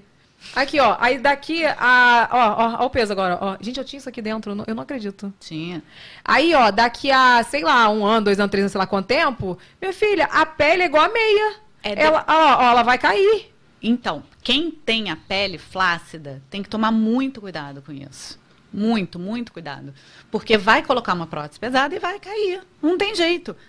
É o contrário, assim, não acontece com quem não tem peito nenhum. Sabe aquela pessoa que tem aquela pele dura Sim. e não tem peito nenhum? Eu conheci uma menina que tinha um peito de silicone, era- antes de eu botar o silicone, que era meu sonho, Renata Mendes. Eu conheci, a gente viajou pra Berlim num trabalho, e quando eu vi aquela mulher, que ela era assim, ela, ela falou que ela era Reta, reta, e aí ela botou o silicone e ficou duas bolas aqui assim, né? Não- eu falei, não gente, cai, não sai do lugar. Aí não cai, Não porque não cai. tem nem pra onde cair. tem pele, não tem Não flacidez tem pele. de pele. Agora, aquela paciente que vai fazer a mastopexia, porque já tem a flacidez, tinha, né? não, ela tem que entender que ela tem uma pele frágil e quanto mais pesada for a prótese, mais rápido vai cair. Então não existe peito duro Entendeu? sempre depois do silicone. Aí a gente vem com alguns é, cirurgiões que falam: não, agora tem uma técnica que você bota por trás do músculo. Então o músculo segura a prótese lá em cima. Realmente, o músculo segura a prótese. Depois de um tempo, quando a pele ficar flácida novamente, porque fica, a pele cai e o silicone continua aqui em cima. Aí fica o silicone aqui em cima e a pele aqui embaixo? Sim. Sim. Assim, ó. Sim. E um negócio aqui embaixo aqui? Sim, sim. Bota aí na internet, vê aí. Dupla bolha. Mentira, o nome é du dupla bolha. Não, isso é bom você falar, cara, porque quando eu falei, o pessoal falou: mentira, eu não sabia que o silicone caía. Eu falei: cai, menina. Evelyn, Pior que cai. aqui no chat estão Ah. dando uma notícia que a Renata Mendes tirou o silicone porque também teve a doença do silicone. Alguém me falou isso numa- essa semana. é, eu vi- eu Ela lembro. tirou porque deu Tirou. problema? Ela teve problema também. É. Tá vendo? Então, gente, é sobre isso. Não é sobre você não fazer, mas é sobre você fazer sabendo e se informar. Nossa! Gente, o peito fica aqui em cima, Renato, e, e o- só o- a, a pele cai aqui embaixo. Cristiane, é, a gente, na década de 90, Nossa. nós somos da década de 90, né? É, não era, tipo, não era comum as pessoas terem silicone. Não, não era. Não era. Começou Tipo, quando? Era anos 2000, não foi? Não, no ano 2000 ele deu um boom. Nos anos 90, só a Monique Evans, Marinara muito Costa. pouco. É, é. Não, não, tinha muito pouco. Muito Será que ela já pouco. trocou a prótese dela, a Monique Evans? 60 Ah, vezes. Que deve isso, Renato? Ela tem silicone há 50 anos. Não, aí, tipo, aí você não tinha, aí teve o boom Pode comer, tá? Nos anos. do- dos anos que- Ah, você tá de Tipo, dieta, isso, esqueci. é, isso foi um movimento crescente nos anos 2000. Você percebia Não, que, tipo, E teve um boom tão grande, tão grande, e era um boom assim de próteses grandes. Foi a época do Baywatch, a época da Pamela Anderson, a Titiolina. época é, Titiolina. essas mulheres era? que tinham peitão, que eram símbolo de sexualidade e sensualidade. Então as mulheres começaram a botar próteses enormes, enormes. 10 anos, 15 anos depois, é que eu comecei a pegar essas mulheres se sentindo muito grandes, não sendo compatível a parte de cima com a parte de baixo do biquíni, da roupa. Então, às vezes a, a menina tinha uma cintura fininha e tinha que comprar um vestido G para caber aqui.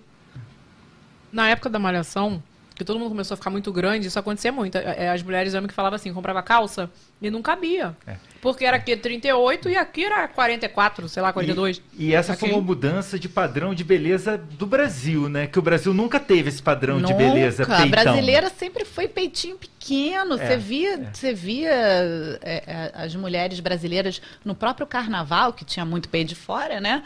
As brasileiras, as mulatas lindas, maravilhosas, sempre com peitinho pequenininho e aquela bunda maravilhosa, sambando, etc e tal. É, aí a minha pergunta é o seguinte, então quer dizer, a gente em 90 não tinha, nos anos 2000 estamos aí há 20 anos com essa, com essa curva ascendente, que hoje eu acho que é difícil você não ter alguém, encontrar um peito natural é mais... É muito difícil. É muito O meu. difícil. O seu agora. Mentira, Agora, já mexi, mas é, natural. Você acha que a gente está entrando numa nova, no, no- num novo ciclo, ou seja, no- num retorno ao, ao natural? Pode ser. Boa pergunta. Pode ser, Renato. Gostei. Até se você observar também os padrões alimentares, as pessoas estão procurando ser mais saudáveis. As pessoas estão procurando ser, se exercitar mais. As pessoas estão procurando voltar às suas origens mais naturais.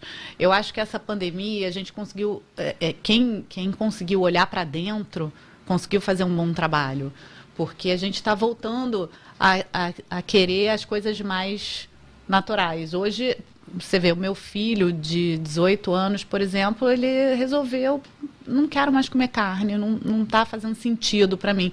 Eu, eu, eu come- Renato amou, Renato é vegetariano. não, eu, eu comecei a não entender aquilo e fui estudar. Eu fui estudar por causa dele. Né? Uhum. E ele simplesmente mudou o hábito alimentar da minha casa inteira.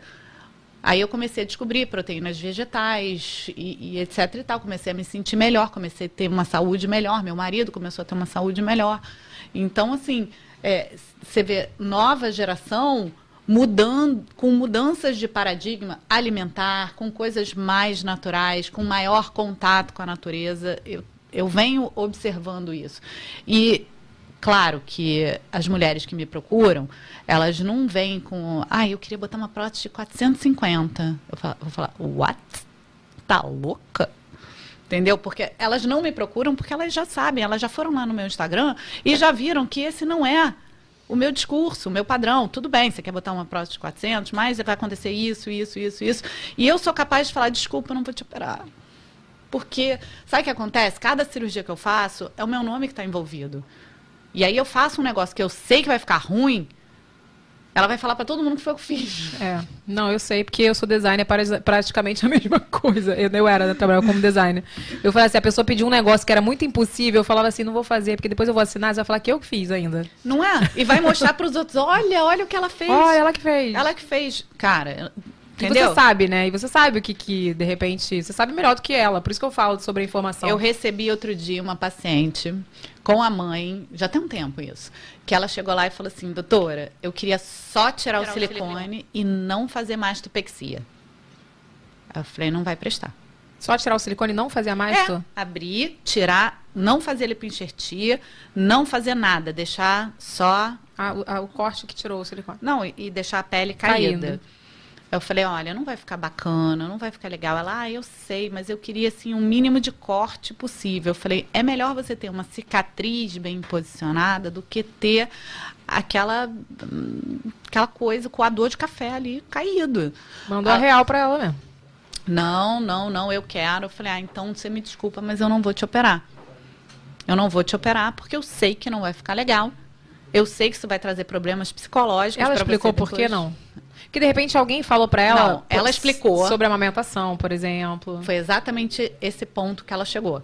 Eu quero amamentar o meu filho. Só que isso, Evelyn, são coisas assim. Eu, eu entendo, eu compadeço, mas assim, a gente está falando de uma pessoa que nem tem um filho ainda, que não. E que já colocou o silicone. Já né? colocou o silicone, já mexeu na mama, entendeu? Vai contra os meus princípios. Fazer uma mama, eu, eu não durmo se eu fizer uma mama e aquilo ficar uma bosta. Não dá para eu dormir. Não é essa a minha missão, não é isso que eu me propus. Então eu prefiro não fazer. Eu sei que tem gente Sim. que faz. Uhum. Não, mas assim, é por isso que quando eu falo sobre a cirurgia, principalmente a do silicone, que é o que a gente está falando aqui, é você saber antes de você fazer. Porque eu fui lá na minha ignorância, eu sofri muito na minha amamentação por isso, porque eu não sabia que a cirurgia ia poderia, ou ia, né, interferir na minha, na minha amamentação e interferiu. Eu não consegui amamentar meu filho como eu gostaria. Né? Eu consegui só até três meses com aleitamento misto. Então, assim, não, eu não produzia leite direito, uma mama produzia mais que a outra, dava para ver é, direitinho aonde saía mais, onde não saía, dutos ah, danificados. A, a mama foi toda cortada. Exatamente. Então, assim, é, é sobre isso, você saber antes né, de fazer. Como ela já tinha feito o silicone, realmente não fazia sentido nenhum. Não fazia ela o menor sentido. Deixar, porque mim, já ia cortar, né? Pra mim. Sim. Mas eu respeitei a vontade dela, ela entendeu, porque eu também explico com maior amor e carinho, né? uhum. né?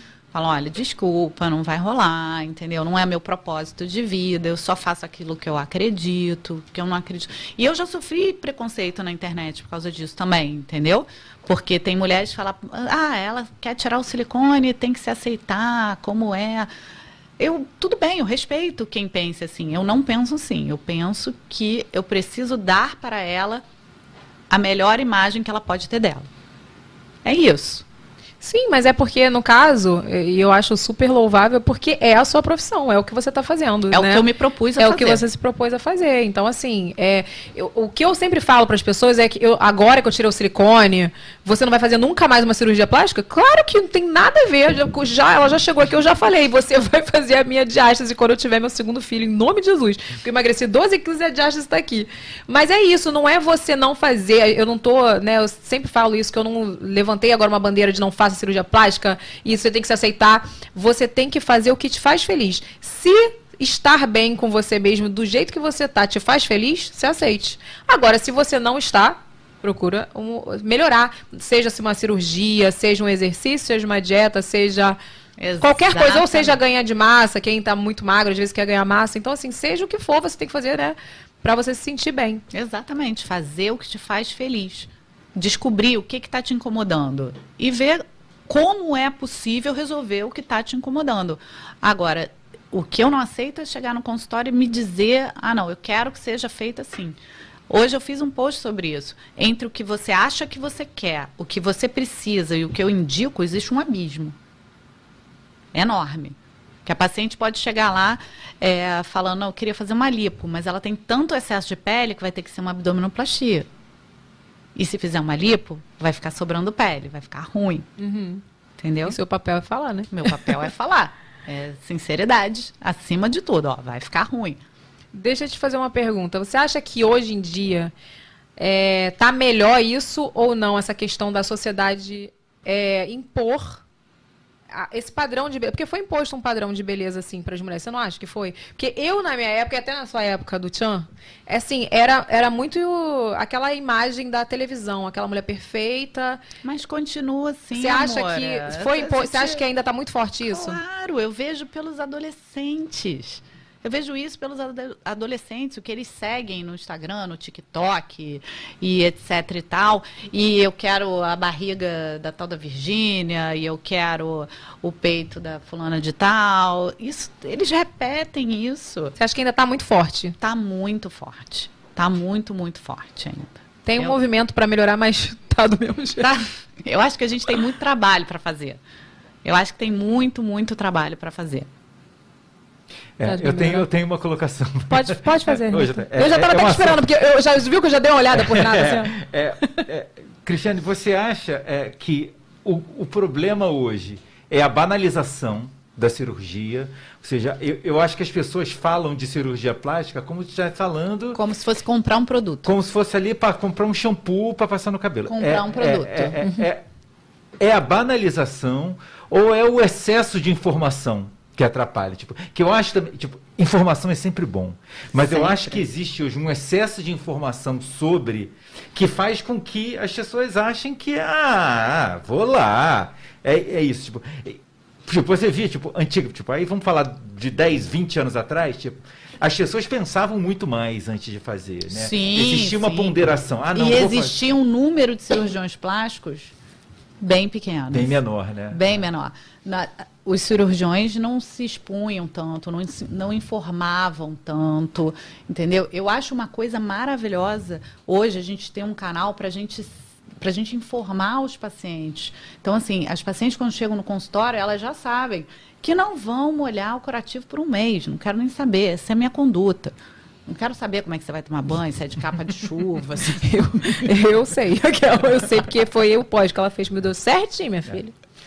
Não, não vai molhar. Esse é- essa é a minha rotina, etc. Eu acho maravilhoso ter esse canal. Mas também, por um outro lado, a gente tem, Renato, uma invasão da medicina muito grande agora, sabe? Com a, a eu mídia, vejo né? isso. É. Tem uma invasão da medicina. Então, assim, a medicina ficou um pouco banalizada, sim. Então, tem muito, assim, é, gente, curso de. É, é autorizado, tá? Não é ilegal. Dentista, biomédico, etc e tal, fazer alguns procedimentos. Só que estão querendo ir um pouquinho além. Quais procedimentos Entendeu? que dentista pode fazer? Preenchimento, botox, é autorizado fazer. Sim, mas estão Autorizado fazendo região mais do que isso? Oro facial. Aí você recebe um banner de um curso para cirurgia íntima com dentista. Peraí, gente, a Essa boca é é aqui. nova. Essa é nova. Eu já tinha visto Rinoplastia, rinoplastia. rinomodulação. Rinomodulação. Rinoplastia. Gente, não pode. com ponto mesmo. Porque, tipo assim, tem a, Alectomia. tem a de preenchimento, né? Que tem a rinomodelação, que eu já vi dentista fazendo, com preenchimentos, né? De ácido hialurônico, enfim. Agora, eu já vi no Instagram quando tô assim, né? Que aparece o que a gente mais vê, né? Como eu vejo muita plástica, sempre aparece. Aí eu vi com ponto, eu falei, gente. E não pode fazer. É, assim, eu, assim, pela a medicina, a cirurgia plástica briga na justiça por isso. Porque a gente tem uma quantidade de anos de especialização. Eu, por exemplo, não faço nariz, então não meto meu nariz onde eu não sou chamada.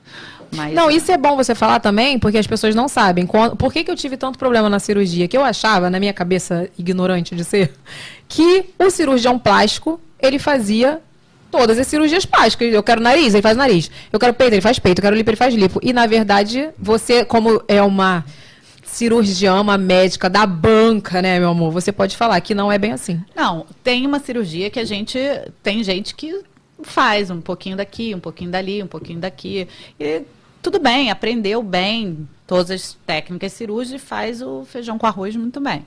Eu não acho que eu tive um treinamento bom para nariz. Então eu não vou fazer. Agora, o problema é quando o cara não tem um treinamento bom e porque quer ganhar dinheiro, vai e faz. E não faz direito. É isso que eu tô falando. bem. Porque, tipo assim, é, já vi médicos que falam assim, nossa, ele faz um, sei lá, uma barriga maravilhosa, uma lipo, por exemplo. Mas, pô, mas a minha amiga fez nariz com ele, ele estragou. Acontece isso, porque é exatamente isso, o cara que faz tudo, né? O cara que eu digo, o cara, mulher, seja quem for, cirurgião que faz tudo, né? E acontece. Assim, é- é, eu gosto de cirurgia facial, faço muito bem, tive um bom treinamento de cirurgia facial, mas hoje o meu público é mais corporal. Corporal, mas se chegar uma face para eu fazer, eu vou fazer tranquilamente. Agora, coisas que, por exemplo, eu não vou fazer. Eu não faço implante de cabelo. Sei fazer? Sei, mas não, não vou fazer, não me interessa, não acho que fui bem treinado. Não vou fazer nariz.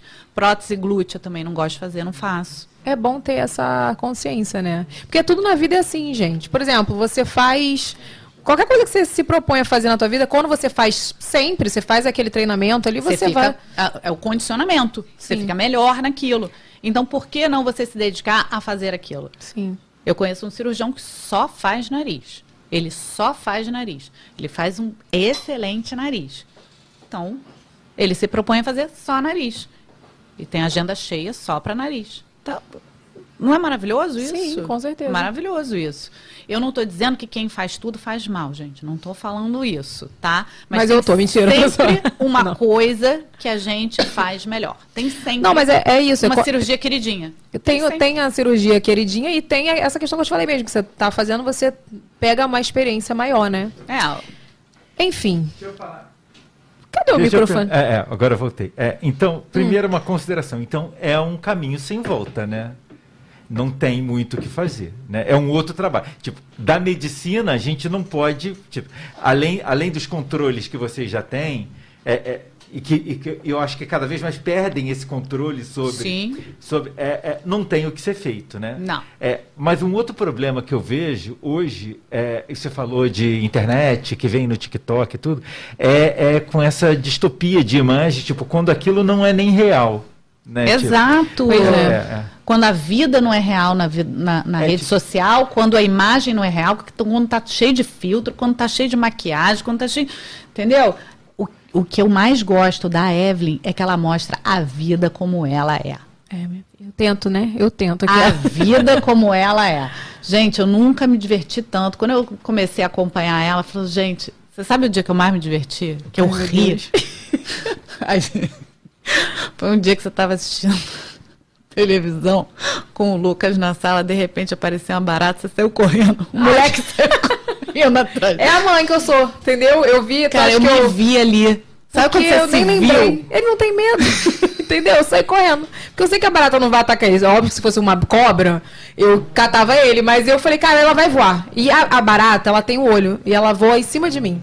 Então eu falei, ela não vai voar em cima dele. Aí eu saí correndo e falei, corre, Lucas, corre. Ele correu. Entendeu? Cara, eu fiquei rindo horas, eu fiquei naquele replay daquele vídeo, porque eu me vi e falei, gente, ela é como eu, ela é como ela é, cara. É sobre isso. Eu tento, sabe? Eu falo muito né, no meu canal, nos meus vídeos, mas que fala que é aquele vídeo que eu tô maquiando e falo assim. é, Bom, você sabe, né? Que foi, os do silicone foi tudo assim, maquia e fala. É, que eu tento mostrar que sim, hoje eu tenho uma vida exposta tal e tem algumas facilidades que eu não tinha antigamente, né? Tipo, graças a Deus consigo hoje proporcionar uma vida melhor para minha família, tudo. Mas a minha vida não é perfeita, minha vida é assim normal como a vida de todo mundo. Mas eu acho que é por isso que você tem tanto engajamento e porque você faz muito sucesso.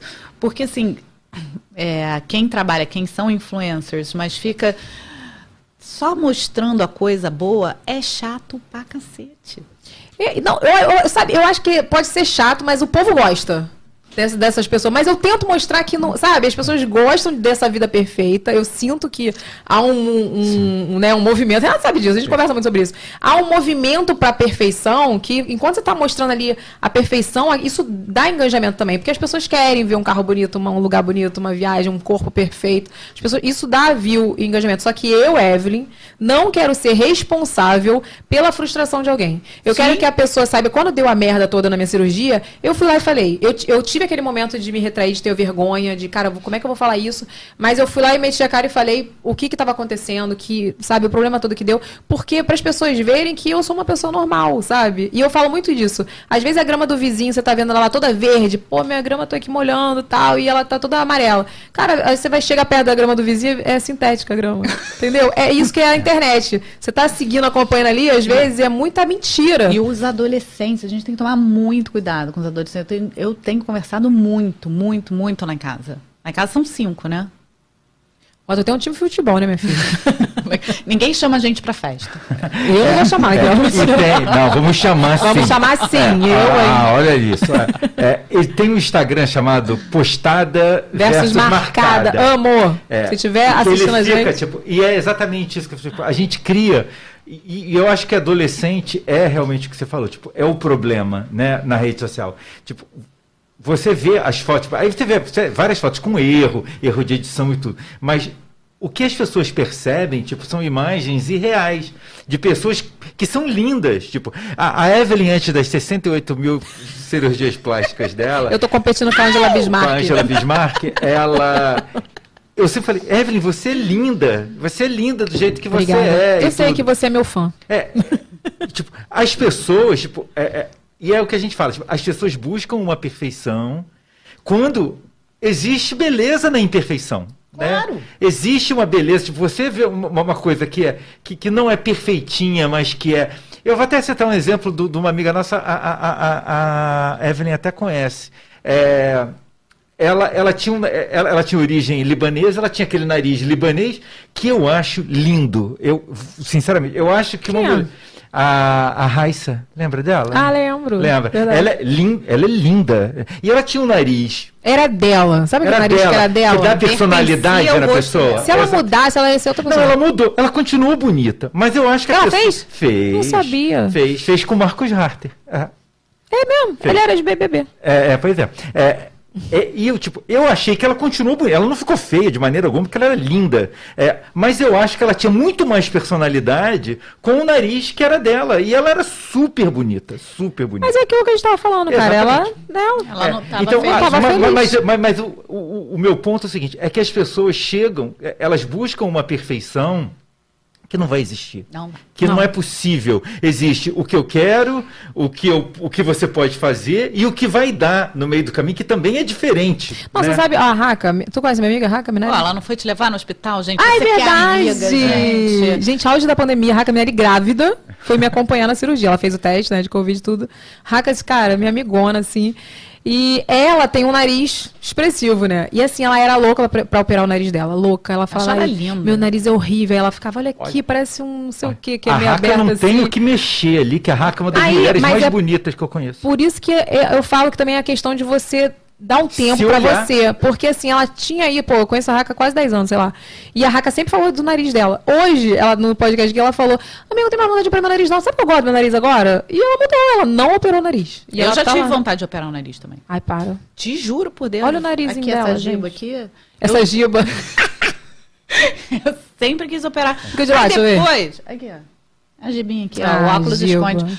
Mas eh, depois de um certo tempo, você se olha e você fala assim, cara, sou É eu. um negócio, né? É um negocinho, vou centro cirúrgico, sou entubada. Ah, mas não vou. É isso. Ah, mas não vou. Toda cirurgia tem que ser entubada? Não. Não. Qual cirurgia que tem que ser que não precisa ser entubada? Por exemplo, um explante que nem o seu, não rola tubo. Eu fui entubada, não? Não. Ah, eu não sabia, gente. Graças a Você- Deus. Você, se sentiu a decepção? depois. Você sentiu a decepção Não, eu não quero dela? ser entubada, não, gente. Mas eu fui entubada nas outras cirurgias. Meu É- Deus, podia ter morrido. Não, Não. tubo não tem Sei nada a ver lá. com morte. É, não. sei. Dizem que é pra, até pra não, é para segurança, Ah. é para segurança. Quando que rola intubação nas minhas cirurgias? Quando eu viro a paciente de costas, assim. Vou virar a paciente de bruços para poder fazer a lipo de costas, para poder tirar a gordura, para poder botar no peito. Quando a paciente está de bruços, é mais seguro ela estar entubada. Uhum. Agora, quando é uma cirurgia rápida, tranquila, o meu anestesista ele tem muita experiência com bloqueio peridural. Faz o bloqueio peridural, dá uma sedação para a paciente, eu opero super rápido. Eu não fui o entubada? Que legal, gente. Eu fiquei sabendo agora. Ficou achei... feliz? Não, porque eu fiquei tossindo depois. Eu achei que eu tivesse Eu até achei que tava com Covid. Uma coisa do nada, gente. Evelyn, Evelyn, vamos aproveitar que você não Ah. foi entubada, vamos celebrar esse momento com o momento jabá? Vamos pro momento jabá, vamos. Solta, Tem vinheta ou não tem vinheta? solta a vinheta, Vini! Hoje tá bom. Hoje, dia da mulher. Ih, meu. Vai de novo, vai de novo. Não foi? Momento, não fiz a dança, eu tô esquecendo aqui. Gente, cadê o momento jabá de hoje, gente? Ó, o momento Ah, eu tô louca. Gente, me perdoa. Eu tô, eu tô. Esse é horário novo, Renato. Esse horário não tá te fazendo bem. Falando nisso, antes fala. do momento jabá, Ah. pede pro povo sentar o dedo no like no- na, na nossa live. o povo tá Gente, economizando. olha só, vai, por favor, clica, pega seu dedo de tirar meleca. Não, esse. Esse dedo de tirar meleca. clica em gostei nesse vídeo, compartilha pra todo mundo ver. Depois, pega esse link aí pra você compartilhar pra suas amigas que querem saber sobre cirurgia plástica e silicone, o que você quiser, pra conhecer a doutora Cristiane Todestini maravilhosa.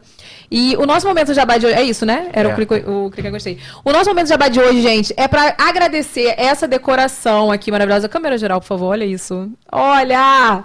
Temos balões, temos aqui, ó, doces da Cake Ximenes. E quem fez essa nossa decoração foi a Kátia Fonseca, maravilhosa. A gente vai deixar o arroba dela aí, ó, tá vendo? Kátia Fonseca Festas. Ela, gente, que, fez, que faz todas as decorações das minhas festas, inclusive. Ela fez a do Lucas ano passado, que o Lucas fala até hoje. E ela faz decorações maravilhosas. Ela fez casamento da Viviane Araújo, tá? Chiquérrima. Maravilhosa. Segue ela lá, tá bom? Que ela arrasa. E ela vai estar aqui com a gente, em, né? Nas decorações especiais. Ela vai estar sempre aqui com a gente, decorando nosso espaço, cuidando da gente. Segue lá, Kátia Fonseca Festas. Era isso? Aê, toda cagada. Fernanda quer falar comigo. O que, que é, Fernanda, pra falar? O que, que é? Ah, não, tá de boa, cara. Eu tô achando que ela tá me mandando um WhatsApp aqui, né? Que ela tá aqui. Ai, ai, eu tô. Enfim, não consegui ver o WhatsApp. Mas pra falar, ao vivo aqui a gente fala mesmo, não tem problema não. É. Era isso, né? Faltou, faltou falar mais alguma coisa? Faltou falar mais alguma coisa? Tá Do, de do momento jabá? É. Não, o momento jabá foi esse. Então, eu só queria também mais uma vez agradecer a Kátia, que ela foi incrível. Ela veio hoje aqui em 10 minutos, fez essa decoração toda. 10 minutos. Gente, não, do- não deu. Olha, 10 não sei, mas não demorou 20 minutos, a Evelyn. Ela saiu daqui e falou: Olha, beijinho, já fiz, vou embora, tá? E fez uma, foi uma aparição meteórica e foi-se embora. E agradecer também a nossa comida, nosso buffet maravilhoso, a Isso. Carmelita Gastronomia. Não podemos Nossa. deixar de Ah, esquecer. Carmelita, Carmelita vai fazer o aniversário do meu marido sábado. Gente, lá a em Roberta casa. É tudo de Ela bom é tudo, também. né? A Roberta é maravilhosa. Ó, a Roberta, Ela fez chegou meu aqui e falou- casamento. Mentira, Ela sério. fez meu casamento. Ela fez o meu chá de revelação, chá de bebê. Tudo, todas as festas ela faz. Lu- é, aniversário do Lucas, o buffet dela é maravilhoso. Não, ela é tudo de bom. Ela, é Ela tudo veio aqui bom. também, botou essas comidinhas aí pra você, viu? Especialmente pra você, Dia da Mulher. É isso. Olha aqui, é, ainda sobre silicone, fala pra mim os prós e os contras. Vai, fala logo. fala, pra ninguém botar Vamos lá. A gente, ó, a gente já falou que cai. Fala as verdades que as pessoas não sabem. É. Quais as maiores verdades que você acha que as pessoas têm que saber pra decidir se coloca ou não? Não existe prótese eterna. No momento que você coloca silicone, você tem que saber que você vai sofrer outra anestesia e outra cirurgia. Ponto. A E menos que você prótese. morra no caminho. No processo. já sabemos disso aquela. E não tem como saber quando, né? Não, assim, tem. É, o FDA, a Anvisa, nosso órgão regulador, não tem um tempo estabelecido Uhum. para troca de silicone. O FDA, órgão regulador dos Estados Unidos, recomenda 10 anos para troca de implantes. Independente da marca e tipo. Independente do tipo da marca, da incisão, de como for. Eles, eles, enfim, alegam que 10 anos é o tempo que a prótese, uma prótese que não sofreu nenhum dano nem nada, leva para começar a dar algum problema. Então, assim, só pra. Por que, que eu falo. é, eu sempre dou esse adendo, né? Então, saiba que, por exemplo, uma coisa que eu não pensei lá atrás é, pô, hoje eu tenho dinheiro pra botar o silicone. Se daqui a 10 anos eu não tiver? Acontece muito. E aí?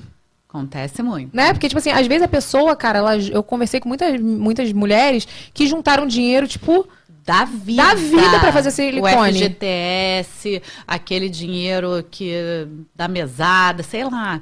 Juntaram o dinheirinho, foram lá e colocaram silicone, parcelaram. E aí? Se depois tiver. E outra coisa, pode ser que você precise trocar daqui a 10 anos, ou em 3, como foi o meu caso, que deu a contratura capsular, que eu também queria até que você Sim. explicasse, que tive que tirar de qualquer jeito, porque deu muita dor e né, teve que tirar. E aí? então, essa contratura capsular, essa cápsula que eu formei, que, Uhum. que eu falei que forma ao redor do implante, algumas vezes ela fica muito grossa e aí existem graus de contratura. Então, o grau 1 é o peito normal, o grau 2, ela é palpável, você sente o peito mais duro, mas ela não é visível. No grau 3, ela é visível e A minha. palpável, mas não é dolorosa. No grau 4, ela já é dolorosa. Então a minha era 4. Grau 4 é o grau mais grave. A minha doía muito, nossa. Eu- assim, eu tenho vários vídeos que eu tô gravando, aí eu.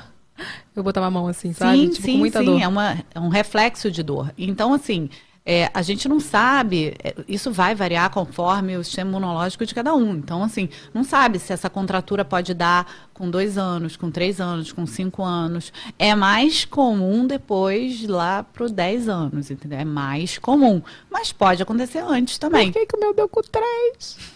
Porque eu sou toda cagada, eu sempre falo, gente. Comigo não tinha como dar com 10 anos, tinha que dar com 3. Não é, teu pós-operatório foi um pós-operatório muito complicado. Você cicatrizou por segunda intenção, pode, pode ter tido contaminação de bactéria, que também propicia a contratura capsular. Então, o teu caso foi um caso à parte. Não é o caso normal de uma colocação de silicone. E então, assim, vai ter que trocar, vai ter que submeter outra cirurgia. Mais tá? cedo ou mais tarde. mais cedo ou mais tarde. Agora, é, para quem não tem peito nenhum e é magra, não tem outro jeito. Se ela quer aumentar. Se você é uma tábua que no escuro teu marido não sabe se você tá de frente ou de costas, que acontece. né? Acontece. E você quer aumentar e o você peito. quer aumentar, Porque você... tem a tábua que não quer. Que não, tem isso, tem né? a Mas tábua que quer- está satisfeita em ser tábua. Sim. Mas tem o. Evelyn, o seio, ele é uma parte muito importante do corpo feminino. Ele é o símbolo da sensualidade, da feminilidade, tanto da maternidade. Então é o que diferencia o homem da mulher, vamos dizer assim, né? Para a mulher, o seio está para a mulher como o pênis está para o homem. Mais ou menos assim. Então, por isso que todas as mulheres, elas procuram não estar com a pepeca mais bonita, mas com o peito mais bonito. Entendeu? A maioria quer melhorar o quê? O seio, o colo. E isso, para quem não tem nada, a prótese vai muito bem. E pra quem também, de repente, já passou por um. Até por um câncer, de repente tirou e pra refazer, né? Menina, eu tô para operar esse mês ainda uma paciente que teve câncer, fez reconstrução de mama, deu complicação com o implante, trocou o implante, deu complicação de novo, ela agora falou, não quero mais. E Não aí? mais. E o que que faz? Fica sem mesmo. Não, a gente vai fazer gordura. Tem uma solução. A gente vai fazer gordura. Em nome de Jesus, ela vai ficar com o peitinho chique. Ah, tá vendo? Então é isso. Essas são as, as maiores os prós e os, e os contras. E fora sem contar a síndrome. síndrome ácida, doença do silicone, babá, babá, babá, babá, que, gente, vou avisar, não é uma coisa. Hoje a gente está com muita informação e tem muita gente divulgando isso. Mas se você for pegar o número de mulheres que têm silicone e não tem problema, ainda é maior do que o número de mulheres que têm silicone e tem problema. Não, peraí, não entendi. Quem não tem problema ainda é maior? Ainda é maior. Tem mulheres que não se queixam, que convivem bem com silicone. Uhum. Por isso que hoje a cirurgia do silicone ainda é maior do que a cirurgia do explante. Pode ser, Renato, que isso mude daqui a algum tempo, que as pessoas comecem a tirar mais do que colocar. Pode ser. Ainda colocam mais do que tiram, né? Óbvio, né? Também. Que bom, né? Senão os médicos Agora- estariam te odiando. Evelyn, o que, que você, como cirurgiã, preferiria fazer? Uma cirurgia que dura 50 minutos ou uma cirurgia que dura 3 horas e meia? 50 minutos. Então, colocar prótese eu coloco em 50 minutos. O explante eu demoro 3 horas e meia se não tiver lipoenxertia. Porque tem que ir cortando, tirando, né? Tem todo um processo. E aí mede daqui pra cá, mede daqui pra cá, mede daqui pra cá, mede daqui pra cá, daqui pra cá, daqui pra cá, daqui Não, cá. porque você tem que pra cá. reconstruir tudo, né? Tudo, toda a unidade do cone mamário é reconstruída. Então, é sim uma cirurgia mais complexa. Cirurgia do implante, tem médico que faz 12 no mesmo dia. Enfileira assim, faz. a próxima, a próxima, a próxima. a próxima. Porque dura, é muito rápido a cirurgia. Muito rápido. Botar é rápido. Tirar é que são elas. É, mas você também não acha que, por exemplo, como o silicone pode dar, não só o silicone, né, mas enfim, pode dar esse problema a, a muito longo prazo, você não acha que é por isso? Porque o problema de quem botou há 10 anos atrás está aparecendo agora. Exatamente. Entendeu? E é por isso que você tá vendo um movimento de mó galera tirando Exatamente. né, o silicone. Então, assim, você não acha Elas que pode ser tiram isso também? por diversos fatores. tiram porque tem alguns sintomas que já fizeram inúmeros exames e não, não conseguem de- de- detectar nada. Aliás, é muito importante falar isso. Não existe exame que comprove que você tem síndrome ásia ou doença do silicone, tá? Porque vai chover perguntas sobre isso. Não tem exame. Ai, mas não tem como eu saber antes de botar o silicone? Infelizmente, não. Não tem nem como saber se você vai ter. E é nem, ver e, para crer. E, e depois também não tem como nem saber. Você tem que se observar e se conhecer muito, né? Exatamente. Então, assim, não tem nenhum exame para detectar. A doença do silicone, a síndrome ásia, elas são diagnósticos de exclusão. Então, você já excluiu todas as doenças reumatológicas, não chegou a conclusão absolutamente nenhuma, e aí você pode supor que essa pessoa está com síndrome ásia ou doença do silicone, entendeu? Então, assim, é, nem, nem toda dor no joelho é doença do silicone. Você pode ter um menisco lesado aí no seu joelho. Então, você tem que investigar isso antes de supor que é uma doença do silicone ou que venha do silicone. Mas, por exemplo, nos Estados Unidos, não sei se no Brasil é assim, nos Estados Unidos eu li que vem escrito lá no negócio lá do FDA, na caixa. Na do- caixa dos implantes. Vem escrito, por exemplo, que quem tem doença autoimune não pode colocar silicone. Então, Não eu- é isso? É eu- proibido. Tá Não. escrito. Não é recomendado. Hum. Não é recomendado, não é proibido. Ninguém vai te prender se você colocar um é, silicone. não, não existe uma lei, né, pra não botar o silicone. Mas é, não é proibido, é tipo, não, Não, é é, recomendado. recomendado. Então tá falando na sua cara que não é, mas Não tem, tu é. já viu que tem um uma tarja preta? Sim. O pessoal brigou comigo quando eu falei isso. Tanto- Os médicos. Tanto que é, pacientes com alguma. Tem lá no meu questionário, você tem alguma doença autoimune? Alguém na sua família tem?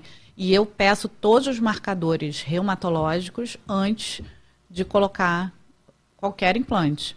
Se vierem alterados, eu vou mandar para o reumatologista, para o reumatologista me mandar uma carta dizendo que eu posso botar, senão eu não boto. Entendi. Pra quanto silicone tu, tu faz explante? Só pra eu, tu falou? Ela falou? Então, deve ser mais ou menos. Olha, vou pegar, vou, vou chutar aqui o mês de fevereiro, mês passado, sei lá. É, eu fiz, sei lá, 10 explantes para um implante. É coisa de 10 para um. Então tá aumentando.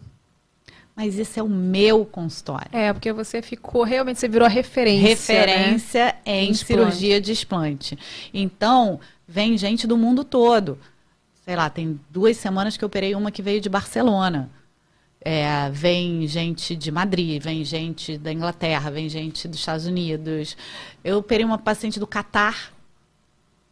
Vem gente do mundo todo. Brasileira ou do Catar mesmo? São brasileiras que moram fora, mas que lá fora não, Uhum. Não encontram faz, né? ninguém para fazer esse tipo de cirurgia. Não com é, é, é, o apreço estético que nós Uhum. brasileiros temos. Sim, porque quando O eu cirurgião fui... plástico brasileiro, ele é muito habilidoso do ponto de vista estético. Não, gente, eu assisto o Botched. Eu sou muito, gente, eu sou muito louca na cirurgia plástica. Eu fico vendo Botched. Desculpa. E assim, é muito diferente, né? É muito O diferente. padrão da cirurgia brasileira é outra coisa. É tipo assim, uma coisa mais natural, uma coisa bonita esteticamente. Lá é muito, sei lá, cara. Às vezes é exagerado demais, às vezes Não. é de menos. E eles, e, e as brasileiras que vão nos médicos lá, eles falam, olha, nós não garantimos o resultado e você pode ficar despeitada. Ele- Eles falam isso. Porque eles são, eles são, eles têm muito medo de processo lá e etc. Então é tudo muito frio, é tudo muito muito distante a tua relação com o teu médico. Não tem isso que a gente tem aqui. Está conversando aqui com a pessoa que te cortou, bicho. Que tirou minha prótese de silicone. é mesmo, né? Lá é tudo é estranho, assim. Lá é, É, meio. é parece que é frio, não E sei. aí as brasileiras não se adaptam a isso. Então, para elas é muito melhor vir para cá, fazer a cirurgia, saber que vai ser bem atendida, que vai ter o celular da médica, que vai poder ligar para a médica se tiver com alguma dúvida, se tiver com alguma dor estranha. Eu, eu dou meu celular para todos os meus pacientes, eu sou super acessível. E eu acho que isso faz parte do, do, do acolhimento que você tem que dar para paciente que está ali passando pela cirurgia de explante. O explante vai muito além do peito. Ele, tá, ele começa aqui, na cabeça. no Lembro que você mental. falou isso pra mim também. Ele começa aqui. Então, essa- essas alterações psicológicas, o ficar sem a prótese, tem mulheres que se sentem órfãs da prótese. Tu, tu- você lida com muita, muito caso, assim, da, da mulher que tirou o silicone, ela tava decidida, já aconteceu? Ela tava decidida, mas É, quando tirou, ela falou, quero meu peitinho. Dos mais de 300 implantes que eu fiz, somente duas pacientes cogitaram de botar prótese. E botaram? Comigo, não. Gente, porque, né, olha isso, é muito louco, É. né? Cristiane, falando de paciente, a gente está falando muito de mal de médico, né? Estamos falando. nada, gente, tamo estamos criticando, estamos fazendo críticas sutis. Mas Ah, paciente não é bolinho, né? Paciente não é fácil. Me diz uma coisa, o que que os pacientes. O que, que é que paciente não é bolinho? Gente, os pacientes são complicados também, não são? são não são fáceis. Tipo, o- Eu quais, sou uma paciente maravilhosa. É, Pode é. falar. Enche teu saco? É. Nada. Sou muito legal. Quais são, vou usar uma palavra boa, quais são as cagadas que os pacientes fazem? Você fez um negócio lindo, ficou ali três horas e meia resolvendo tudo, ficou lindo. Aí o cara vai pra casa e te liga. Olha, bem. Entra na piscina. Nossa. Não, já aconteceu, já aconteceu. De paciente, eh, semana passada mesmo, a mãe chegou lá. Veja só, doutora, eu cheguei no quarto dela, ela estava dançando! Dançando! De silicone, sim, de, de, de explante. Não, ela, ela tinha feito mama redutora. Dançando, sem os peitos. Dançando, Tá vendo? doutora! Não, calma. Abriu os pontos, é fez alguma assim, coisa? Abriu um pouquinho, abriu um pouquinho. Tá vendo, Renan? A gente, vai, a gente vai resolver, mas eu sempre procuro é, não pegar, enfiar o dedo na cara da paciente. Você fez isso, a culpa é sua. Por quê? Ela já está fragilizada naquele momento. Eu falo, não se preocupa. A gente vai resolver. Não tem problema. Ah, não faz mais isso. Aqui, mas não vai dançar o Você TikTok. não vai fazer mais isso, mas assim, não se preocupa, porque a gente vai resolver, tamo junto. Eu acho que esse tipo de acolhimento que é, que é o mais importante. É, por exemplo, teve uma paciente semana passada que acordou com um sutiã sujo de sangue. Ela teve um hematoma, ela foi um explante muito difícil. Ela teve um hematoma na mama e tudo mais. E aquele sangue percorreu um, um- caminhozinho para poder sair. E sujou o sutiã. Nossa, ela ficou apavorada, não sei o quê. Me ligou. Eu falei, calma, vamos resolver. Parará. E disse o que, que ela tinha que fazer. Nanana. Em momento nenhum eu falei, o que, que você fez? O que, que você aprontou? Porque não é por aí. A pessoa está fragilizada nesse momento. Então, ela tem que receber um acolhimento de carinho, um, um ambiente de amor. Eu acho que cada cirurgião plástico tem o paciente que merece. As minhas pacientes são Ai, muito legais. tá? Eu só falo mesmo. As minhas, não é, não é por nada não, mas as minhas pacientes são muito legais. Eu não tenho paciente chata. Não, não tenho, não tenho mesmo. Elas não são chatas. Se me liga é porque tem alguma coisa. Eu falo sempre para elas, não pode ir para o centro cirúrgico com dúvida. Tá com dúvida? Manda mensagem para mim. Eu vou sanar todas as suas dúvidas. E eu não tenho problema com isso. E não estou fazendo demagogia aqui, não. As minhas pacientes são muito, muito. é, eu acredito que é porque eu oriente muito por escrito, converso. Lá no meu, Instagram tem vários destaques de pós-operatório, como que é, como que não. Então, eu acho que elas já chegam lá muito informadas e essa informação traz uma segurança. E ter o médico acessível é outra segurança também. Você saber que você pode contar com seu médico quando você precisa. Isso é uma coisa bacana. Isso é uma coisa que só o médico brasileiro faz. Os cirurgiões brasileiros lá fora, eles não fazem isso. Nenhum médico dá celular para paciente. Nenhum médico de fora do Brasil. Eles Muito dão louco isso, né? Essa distância. Deus me defenda fazer cirurgia lá fora. Eu quero o WhatsApp do médico, gente, pra eu falar com ele. Ah, doeu, tá doendo. Eu quero compartilhar? Eu minha- minhas, quero. minhas experiências com ele. Ó, Eu mandei uma foto pra ela dos meus peitos. Ai, meu Falei, olha que lindo. Não falava? É. Olha só, eu, eu tô te falando essa história porque na minha família tem uma história engraçada, vou compartilhar aqui com vocês. É, o meu pai, fe- ele teve câncer no estômago, ele fez a cirurgia ficou ótimo. Meu pai te- teve câncer no estômago e engordou depois 20 quilos, pra você ter uma ideia de como ele ficou melhor. É, aí ele saiu do hospital, falaram para ele, olha, o senhor não pode ter gases, o senhor tem que evitar os gases. Por favor, ele foi para casa, ele chegou em casa, ele comeu repolho. Nossa. Aí, aí ele falou, aí falava. Repolho pra você gás come-" real, gente. Aí, tipo, mas por que, que tu? Mas porque repolho é bom pra gás, é pra dar, né? Ele teve que voltar pro hospital e teve que suturar várias coisas de novo, porque deu um problemão. Nossa, não, e gás é horrível. Porque pacientes são assim, entendeu? Tipo, você fala uma coisa pra pessoa, a pessoa entende outra, é completamente diferente. É. Mas o ser humano é assim. É verdade, é verdade. Eu tive uma paciente uma vez que ela foi fazer uma cirurgia íntima. E aí eu falei, olha, sempre que eu vou fazer cirurgia íntima, eu falo, é um mês sem sexo vaginal. Tô avisando, é um mês. Não vai poder fazer graça. Não pode fazer graça. Só que ela tava. Ela, ai, não, tô divorciada, não tô nem pensando nisso. Ai, eca, não sei o quê. tá, fez a cirurgia. Passou duas semanas, ela me manda um WhatsApp sábado à noite. Doutora, eu posso receber sexo oral? Gente, olha isso. Não, você tá com ponto, não pode. E não fez, né? Espero. Aí, dois meses depois, por quê? Porque não pode, porque eu sou louca e tô dizendo que não pode. Ela tava com ponto ainda. Tá. Porque eu sou empata.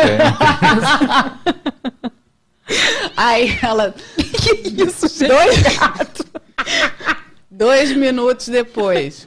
Doutor, tudo por WhatsApp. Eu, se eu não for pela frente, eu posso por trás. Gente. Pode, né? Caso tá aí sim, autorizado. ah, tá nesse autorizado. momento eu liguei pra ela. Não, nesse momento eu liguei. Eu liguei pra ela. Tudo bom? Tudo bom. Olha só, não tenho nada a ver com essa parte de trás. Eu não operei essa parte de trás. Não tem nada a ver com isso. Mas você conheceu o cara ontem. Você tava divorciada. Você lembra disso? Gente, a, a, a médica que vira psicóloga, né? Tipo assim. Você lembra disso? Cara, isso aí não é, não é esse momento, não é agora. Não é agora. Segura, não é agora. Afinal, a gente quer saber, afinal, será que gente esquece? Nem sei lá, né, Nem gente? perguntei. Mas, é, assim, essas curiosidades de paciente, às vezes a gente tem que. Enfim. Aliás, eu tinha que escrever um livro. Eu acho. História. Eu acho. Nossa, você tinha que criar uns, fazer uns vídeos, sabe? Uns TikTok contando. Já viu uns TikTok que tem contando? De médico, de residente, de tudo, contando esse babado? Tem, Ah, menino. Mas não pode. Ah, não é pode. contra o Código de Ética Médica. Eu posso contar pra você e você faz. Eu faço pra você. Me visto de doutora Cristiane faço. Eu não posso fazer. Eu não posso contar. Eu mantenho tudo no anonimato. O que, que um médico pode fazer nas mídias sociais? Isso é muito importante. O médico pode prestar informação de boa qualidade. É isso. É o o médico pode mostrar antes e depois? Não.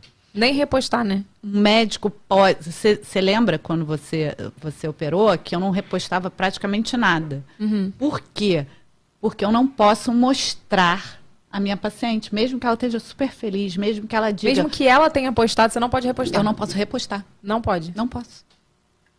Eu achei que você não me amava, mentira. Achei que você não tinha gostado do meu resultado. achei que você não tinha gostado dos meus peitinhos, mentira. Eu, Eu, sabia. não posso, porque. E tem gente que posta, você sabe, né? Tem. Mas assim, normal. Mas tem gente que mata também, não tem gente que mata e é Tem. proibido? É. Então pronto, é a mesma coisa, é a mesma filosofia. Se eu dormir tranquila de noite com a minha consciência, eu tô bem. Acabou. É isso, é sobre não é isso. sobre o que os outros fazem, é sobre eu e a minha consciência e Deus e acabou. E a ética, aquela né, que você, que você cumpre. Vem cá, é, os maiores erros que acontecem, assim, problemas. E não erros, mas problemas. Erros? Você acha, Renato? Problemas. Problemas, é, pode ser. Que acontecem em cirurgia. Além de, sei lá. Além de abrir um ponto. Não é um erro, mas é um problema. É, são, in- eu chamo de intercorrências Uhum. que pode acontecer. Pode acontecer, por exemplo, já aconteceu de uma paciente colocar uma prótese de mama, ir para casa, e aí ela resolveu tomar banho naquele dia. Não, deletou a informação que não podia tomar banho naquele dia. Não, mas banho pode, só não pode molhar. Não, no mesmo dia da cirurgia, Ah, não não. pode, de verdade. Não pode. É só no dia seguinte. Não pode tirar o sutiã. Aí ela foi, entrou no banho, o que que aconteceu? Teve um sangramento, encheu o peito e teve que voltar para operar. Volta Chama-se- pra mesa. Volta para a mesa cirúrgica. Então, pode acontecer de ter um hematoma. Cirurgias de, de implante, pode o implante ficar roçando ali e dar um seroma. Pode acontecer. Em lipo acontece muito seroma também, ou não? Lipo pode acontecer seroma também. E, quando, e tem, um, tem alguma coisa de tipo assim, quando dá muito, tem que tirar, sei lá, fazer. Tem que funcionar. Então, assim, cirurgia, é, ela pode dar, na maioria das vezes, dar tudo certo. Tudo certo. O que, que é importante? Qual o recado que tem que ficar de muito importante? Número um, sempre procurar cirurgião plástico, membro da Sociedade Brasileira de Cirurgia Plástica. Como é que eu procuro isso? No site da sociedade, cirurgiaplástica.org.br. Está lá, encontre um especialista. Você bota lá o nome, bota o estado da pessoa. Você vai ver se a pessoa é especialista ou não é especialista em cirurgia plástica. Não, isso é muito importante porque. E aí tem alguns que estão lá, membro em treinamento. Gente, a pessoa está em treinamento ainda, tá? A pessoa não passou na prova ainda. Membro em treinamento. Mas isso é agora, é novo? Não? Não, não. Já, é, já, tem- já tinha? É. Porque- Aspirante a membro. Ele está aspirando ser membro um dia, mas ele não é membro ainda. Porque ele não passou na prova ainda. Entendeu? Não, por que, que eu tô te perguntando isso? A, a gente, nós todos, né? A gente tem mania de ir pela indicação, né? E a minha primeira cirurgia foi indicação de uma amiga, cara. Deu tudo certo pra ela. Né? E ela só, mas aí é aquilo, você não, não pesquisou. Ela botou o silicone só, acho que por baixo, e deu certo, foi tudo bem. Mas eu não pesquisei. Se ela fez, ela me indicou, foi tudo ótimo, eu não fui. E aí, quando eu fui pesquisar, só depois que deu a merda, eu fui pesquisar. E não, nem aparecia lá. Então, assim, eu não sei se não é. Porque esse negócio de membro não é de agora? Não, é. Esse negócio de não Já é de um tempo. Já é de algum tempo. Já é de E algum se nem tempo. tá lá? É só médico. Hã? E se a pessoa nem tá lá na sociedade brasileira? Ele não nem, nem participou de nada ali. Não, não, Então pesquisa, minha filha. Pesquisa. Não faça que nem eu, que lá em 2015? 15? 2015. Olha, quanto tempo. tempo. Não pesquisei e fui, né? Pesquisa, cara. Outra coisa muito importante: operar em hospital que tenha todos os recursos, tá? Operar em clínica, operar só se for assim, ah, uma coisa muito pequena, uma pelezinha na pálpebra, um fechamento de buraco de orelha. Você não vai fazer uma lipo com abdominoplastia numa clínica. Faça em um hospital que tenha todos os recursos, que tenha tudo bonitinho, entendeu? Não, e tem- falam muito assim de hospitais de plástica, né? Que na verdade não é hospital. Tipo, às vezes não tem CTI, por exemplo. É isso que você tá dizendo? É, que às vezes tem, tem alguns que tá- até tem um CTI de remoção, não é um CTI de permanência, é um CTI de remoção, que é o suficiente para salvar a sua vida, para depois chegar a ambulância e levar você para um hospital maior, entendeu? Isso, olha, isso, olha o que você tem que pensar quando você vai fazer cirurgia. Tem que ter um CTI pra salvar a sua vida caso você tenha alguma, algum problema. É, a gente- Alergia Ah, a medicamentos que você não sabe que você é alérgica, por exemplo. A gente tem casos famosos, né, de, de artistas, tipo Atacou. aquele menino, aquele menino do LS Jack. Sim. Peraí, que- ele estava num consultório médico. Ele estava num consultório. Teve Não sabia. recentemente. É mesmo? Teve Foi fazer uma lipo sabia. em consultório. em consultório. É porque antigamente, até hoje eu acho que falam, né? De hidrolipo. Era esse nome que usavam pra fazer É, lipo. mas eu acho que dele foi lipo mesmo. Acho que o Em dele foi- consultório? É, foi. Eu é. não sabia. Teve agora, recentemente, esses casos aqui na Barra do Dr. Bumbum. Ah. Dr. Bumbum. O cara É, é, fazia em apartamento. Fazia num- numa casa. É, Apartamento. é, mas, tipo, é, é, por, tipo eu, eu acho que o, o médico tem que prestar uma informação, você tem que ter. Você falou isso tudo. Agora, a pessoa também tem que ter um discernimento. Óbvio. Né? É, Tipo, não brincar tipo, com a vida, porque tem brincar. gente que, tipo assim, assim, eu vi muitas pessoas falando isso nos meus vídeos, assim, ah, eu fui fazer uma cirurgia com um médico que operava lá em Campos, sei lá, porque era, Barato. o silicone aqui era, sei lá, 5 mil e ele tava cobrando 3,5, sabe? Então você também tem que ter um, um Eu senso. sempre falo uma frase famosíssima, que você pode escolher o cirurgião plástico pelo preço, não tem problema nenhum. É igual escolher vinho. Pode escolher pelo preço, só não pode reclamar da dor de cabeça. Nossa, eu não bebo vinho, mas dizem que o ruim dá dor de cabeça, é isso mesmo? Porra. Eu acho que é, é essa, tipo, a, a dica que você deu de, ah, não, vá, vá ao, ao, ao site do, do, do conselho, procure se ele faz, se ele é membro da associação, e enfim, isso é importante. Mas eu acho que a pessoa, tipo, não, eu vou me operar, mesmo que seja uma cirurgia que eu julgue minimamente invasiva, tipo esse doutor Bumbum que botava bunda nas pessoas em casa, né? É, Tipo, E botava uns injeção. produtos duvidosos ainda. é, pois é. é, é você chega num lugar desse, tipo, tipo não é um Você hospital. tem que desconfiar, Você né? tem que olhar. Você tem que Gente, olhar e- ele é recomendado, ele, eu acho que ele era até bem famoso por isso. Tipo, tinham pessoas que super gostavam do trabalho do cara. Mas você chega, o cara tá operando dentro de casa, você tá vendo que alguma coisa não tá certa, né? Tipo, Deixa eu tem alguma uma coisa bem pergunta. errada. Esse negócio de, de, de bumbum, por exemplo, uma dúvida minha não tá aqui na pauta, não. É, mas existe isso mesmo de fazer essa Injeção? injeção de bumbum? Porque, tipo assim, hoje faz muito, minha filha. E assim, é, é, que porque você o correto, que qual ver- seria o correto? O que você tem que ver é não utilizar produtos que não sejam absorvíveis. Entendeu? Produtos de, por exemplo, silicone, metacrio, eles não são indicados para aumento de volume glúteo. Mas eu penso que, por exemplo, a- o bumbum é uma área muito grande. Para você aumentar, é muita coisa É que você vai ter ml. que colocar. É muito então, o ideal seria fazer uma lipoenxertia ou botar uma prótese de bumbum, certo? Uhum. Mas aí, sei lá, que, que outra coisa a pessoa botaria? Não é, não- Tem uns produtos sem ser os hoje, não indicar. Tá rindo de quê, Renato? tem uns produtos O que, hoje que você vai são- botar na bunda pra ficar maior? Saiu isso, cara. Eu sou dessas, né? Que soltam uns negócios do nada. Você vai botar na bunda pra ficar maior. Olha, você tem Tá alguns comentando. produtos hoje que são ácido hialurônico, mesmo ácido hialurônico que a gente bota no rosto, mas com uma reticulação diferente, próprio para contorno corporal. 100 mil reais. Caro pra caceta. Não, 100 mil. Se pra botar um ml aqui, deve ser, né? Caríssimo. Né, Mil prata Pra por ml? melhorar, pra melhorar um, um sorriso aqui, 20 mil. Aí você vai botar a bunda, meu amor, 500 mil. O quanto você deseja essa bunda? Aí, Você vai botar preço na sua bunda? Bota preço da minha bunda aqui, 500 mil numa bunda. Deve ser isso, né? Porque, não, melhor fazer uma lipo enxertinha, então. Melhor malhar, gente. Vamos malhar, entendeu? Bora agachar. É isso aí. Bora Olha agachar. aqui.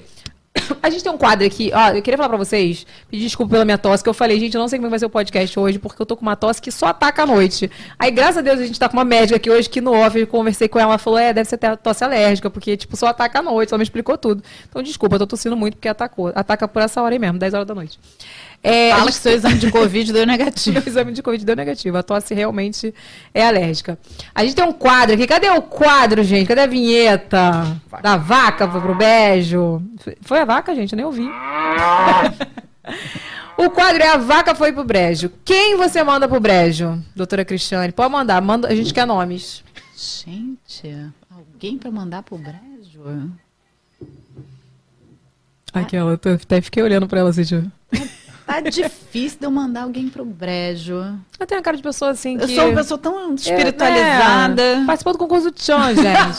entendeu? Quem que ela vai mandar pro brejo? Pode ser uma situação, uma coisa que você não gosta no mundo, no país, na sua Caraca, vida. cara, vamos lá. Vou mandar pro brejo. Pode ser o Renato que tá aqui. Mentira. Eu posso, posso mandar o Covid pro brejo? Pode, por favor, gente. É clichê, gente, é clichê. Mas assim, atualmente, gente, eu trabalhei tanto o perdão na minha vida que não tô Não mandando tem. ninguém pro brejo, gente. Eu sei, eu sei como que é isso. Tô mesmo, tô, tô aqui, tô com dificuldade. Aliás, minhas assistentes, por favor, alguém diz aí quem eu vou mandar pro brejo? Minhas assistentes são meus dois gremlinzinhos que eu tenho, sabe? Dois gremlinzinhos que eu trabalho, que trabalham Que trabalham comigo. contigo. São duas Manda qual nome? plá- Doutora Alessandra e doutora Vivian, dois gremlinzinhos. São- Mentira, são cirurgiões plásticas. Vai mandar elas pro brejo. Ô, Renato, a gente vai pra fa- fato fake, né? Vamos Porque pra fato a gente fake. falou de explante, a gente A falou... gente subverteu todos os blocos. Ah, eu sou assim, tudo- gente. tamo- é, a gente tá anárquico hoje. eu vou A gente tá anárquico. E depois do, do fato fake, vamos pro babados da vida. Babados da vida. Então vai, fato fake. Ó, fato fake, vou botar umas notícias aqui sobre você. Sobre você? Não. Não, sobre notícia. Sobre você é ótimo. Eu tô aqui. Não, e você fala, comenta aí. Silicone nos seios, busca por retirada da prótese tem alta concheg... Gente, eu li tudo errado. Com chegada de... Silicone nos seios. Busca por retirada da prótese tem alta com chegada de novos padrões estéticos e surgimento de doença autoimune. Fenômeno nos anos 2000, implante passou por mudanças tecnológicas que o deixaram mais seguro, mas ele ainda precisa de acompanhamento anual por um médico especializado. Certíssimo. Foi o que a gente falou, né? Fato. Fato, fato. É fato mesmo? É fato. Quer botar algum adendo? Não? Tá tudo aqui. então vamos pro próximo, vamos Tá pro próximo. certo. Tá certíssimo. É, CNN Brasil Saúde. Estudo do MIT aponta relação. MIT. MIT. Já mandei um português, meu amor. Porque eu sou brasileiro e não desisto nunca. Massachusetts Institute of Technology. Mas, minha irmã vai rir muito desse coisa. Minha irmã fala inglês, eu não. É, aponta a relação de prótese de silicone com doença autoimune. Descoberta pode tornar escolha de prótese mais assertiva contra reações adversas. Doenças e novas cirurgias. Hã? De Doen- cirurgião plástico. Diz, é porque eu tô, sabe que daqui é meio ruim pra eu ler, né? Que eu só Jesus na minha vida. Brasileiro que participou do estudo. Ah, tá. 10 cirurgiões brasileiros, é isso? Não, de cirurgião brasileiro que participou do estudo. Me per... Não, me perdoa, gente. É que tá cinza essa Serene Brasil. Fala, conta sobre isso aí. É fato. É fato, também? Quer dar algum fato. adendo? É, é justamente o que a gente estava falando da síndrome ásia. Entendeu? Que é, a prótese silicone, ela pode induzir o sistema imunológico a ser um gatilho para o início de uma doença autoimune que a paciente já tinha tendência a ter, tá? Uhum. Isso é muito importante. Não é que ela vai desenvolver. Ah, vai- o silicone causa. Não, o silicone não causa. Ele predispõe a ter doença autoimune quem já tem uma tendência a ter. Câncer também, por exemplo? Não, Não, já sei lá, tô perguntando não. de mim. Não. E o câncer, por exemplo? Como, Ah. como você falou que já teve casos de, de pessoas do silicone não sei aonde, linfonodos, Não. não, sei o quê. Somente o linfoma anaplásico de células gigantes, que não é um câncer de mama, é um câncer na mama, que está associado ao implante mamário. O E é câncer benigno? de mama não tem absolutamente nada a ver com a prótese. Nada. Tá, e não, mas esse câncer na mama, ele é, ele tem cura, tem como fazer? Tem, tem. tem, tem, tem. Bom saber, né? A maioria cura tirando a prótese com a cápsula.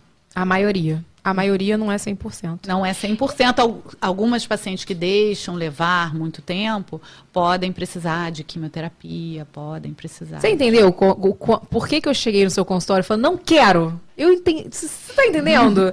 é isso, eu cheguei lá e falei, eu não quero, não quero ter a possibilidade de ter um câncer na mama. Eu não quero ter a possibilidade de ter que entrar na mesa de cirurgia de novo. Não quero. Eu até entro de novo se eu tiver que melhor, é, como é que fala? Levantar de novo. Mas botar silicone Mas vai não. cair, não. Não vai. Não Não vai está cair. maravilhoso. Não Eu vai tô- cair. Quando Hoje... você tiver outro filho, conselho. Momento, conselho da tia Cris. Hum, Tá? queremos esse conselho. Conselho. Nunca engordem muito na gestação. O que faz o peito cair, uma, do- uma das coisas que faz o peito cair é o efeito Sanfona. sanfona. Entendeu? Engordou muito, ele E olha que eu emagreci 12 quilos agora, meu respeito tá bonitinho. Eu tô de sutiã hoje aqui, respeita você, porque senão ele fica assim. Mas, mas eu, eu, eu estou vivendo este momento, minha filha, de ficar sem sutiã. Vai, tem mais? É, prótese de silicone e câncer de mama, existe risco? fake. Fake. Tá vendo? Totalmente Fator fake. Então é isso, gente. É sobre isso. Vamos pro babado da vida?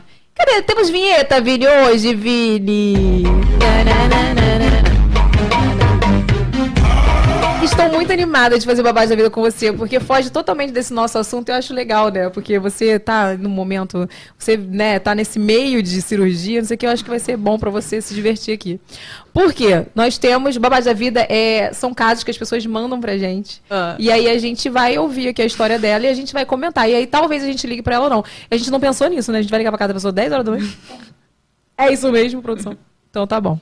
É, bota aí que eu quero ver, né, gente? Eu quero ouvir o babado. O babado da Jaqueline.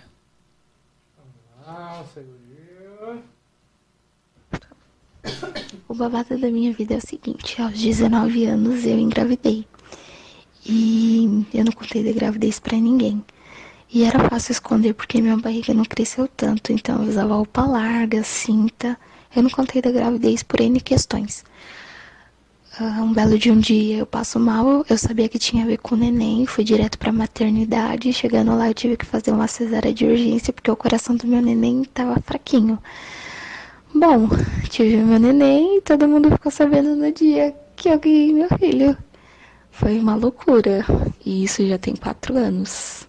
Hoje meu filho é tudo pra mim, meu melhor amigo. Não imagino minha vida sem ele. Mas é basicamente isso. Eu escondi por muito tempo. E detalhe, eu não fiz pré-natal. Então, eu não sei quantos meses meu filho nasceu. Ninguém sabe.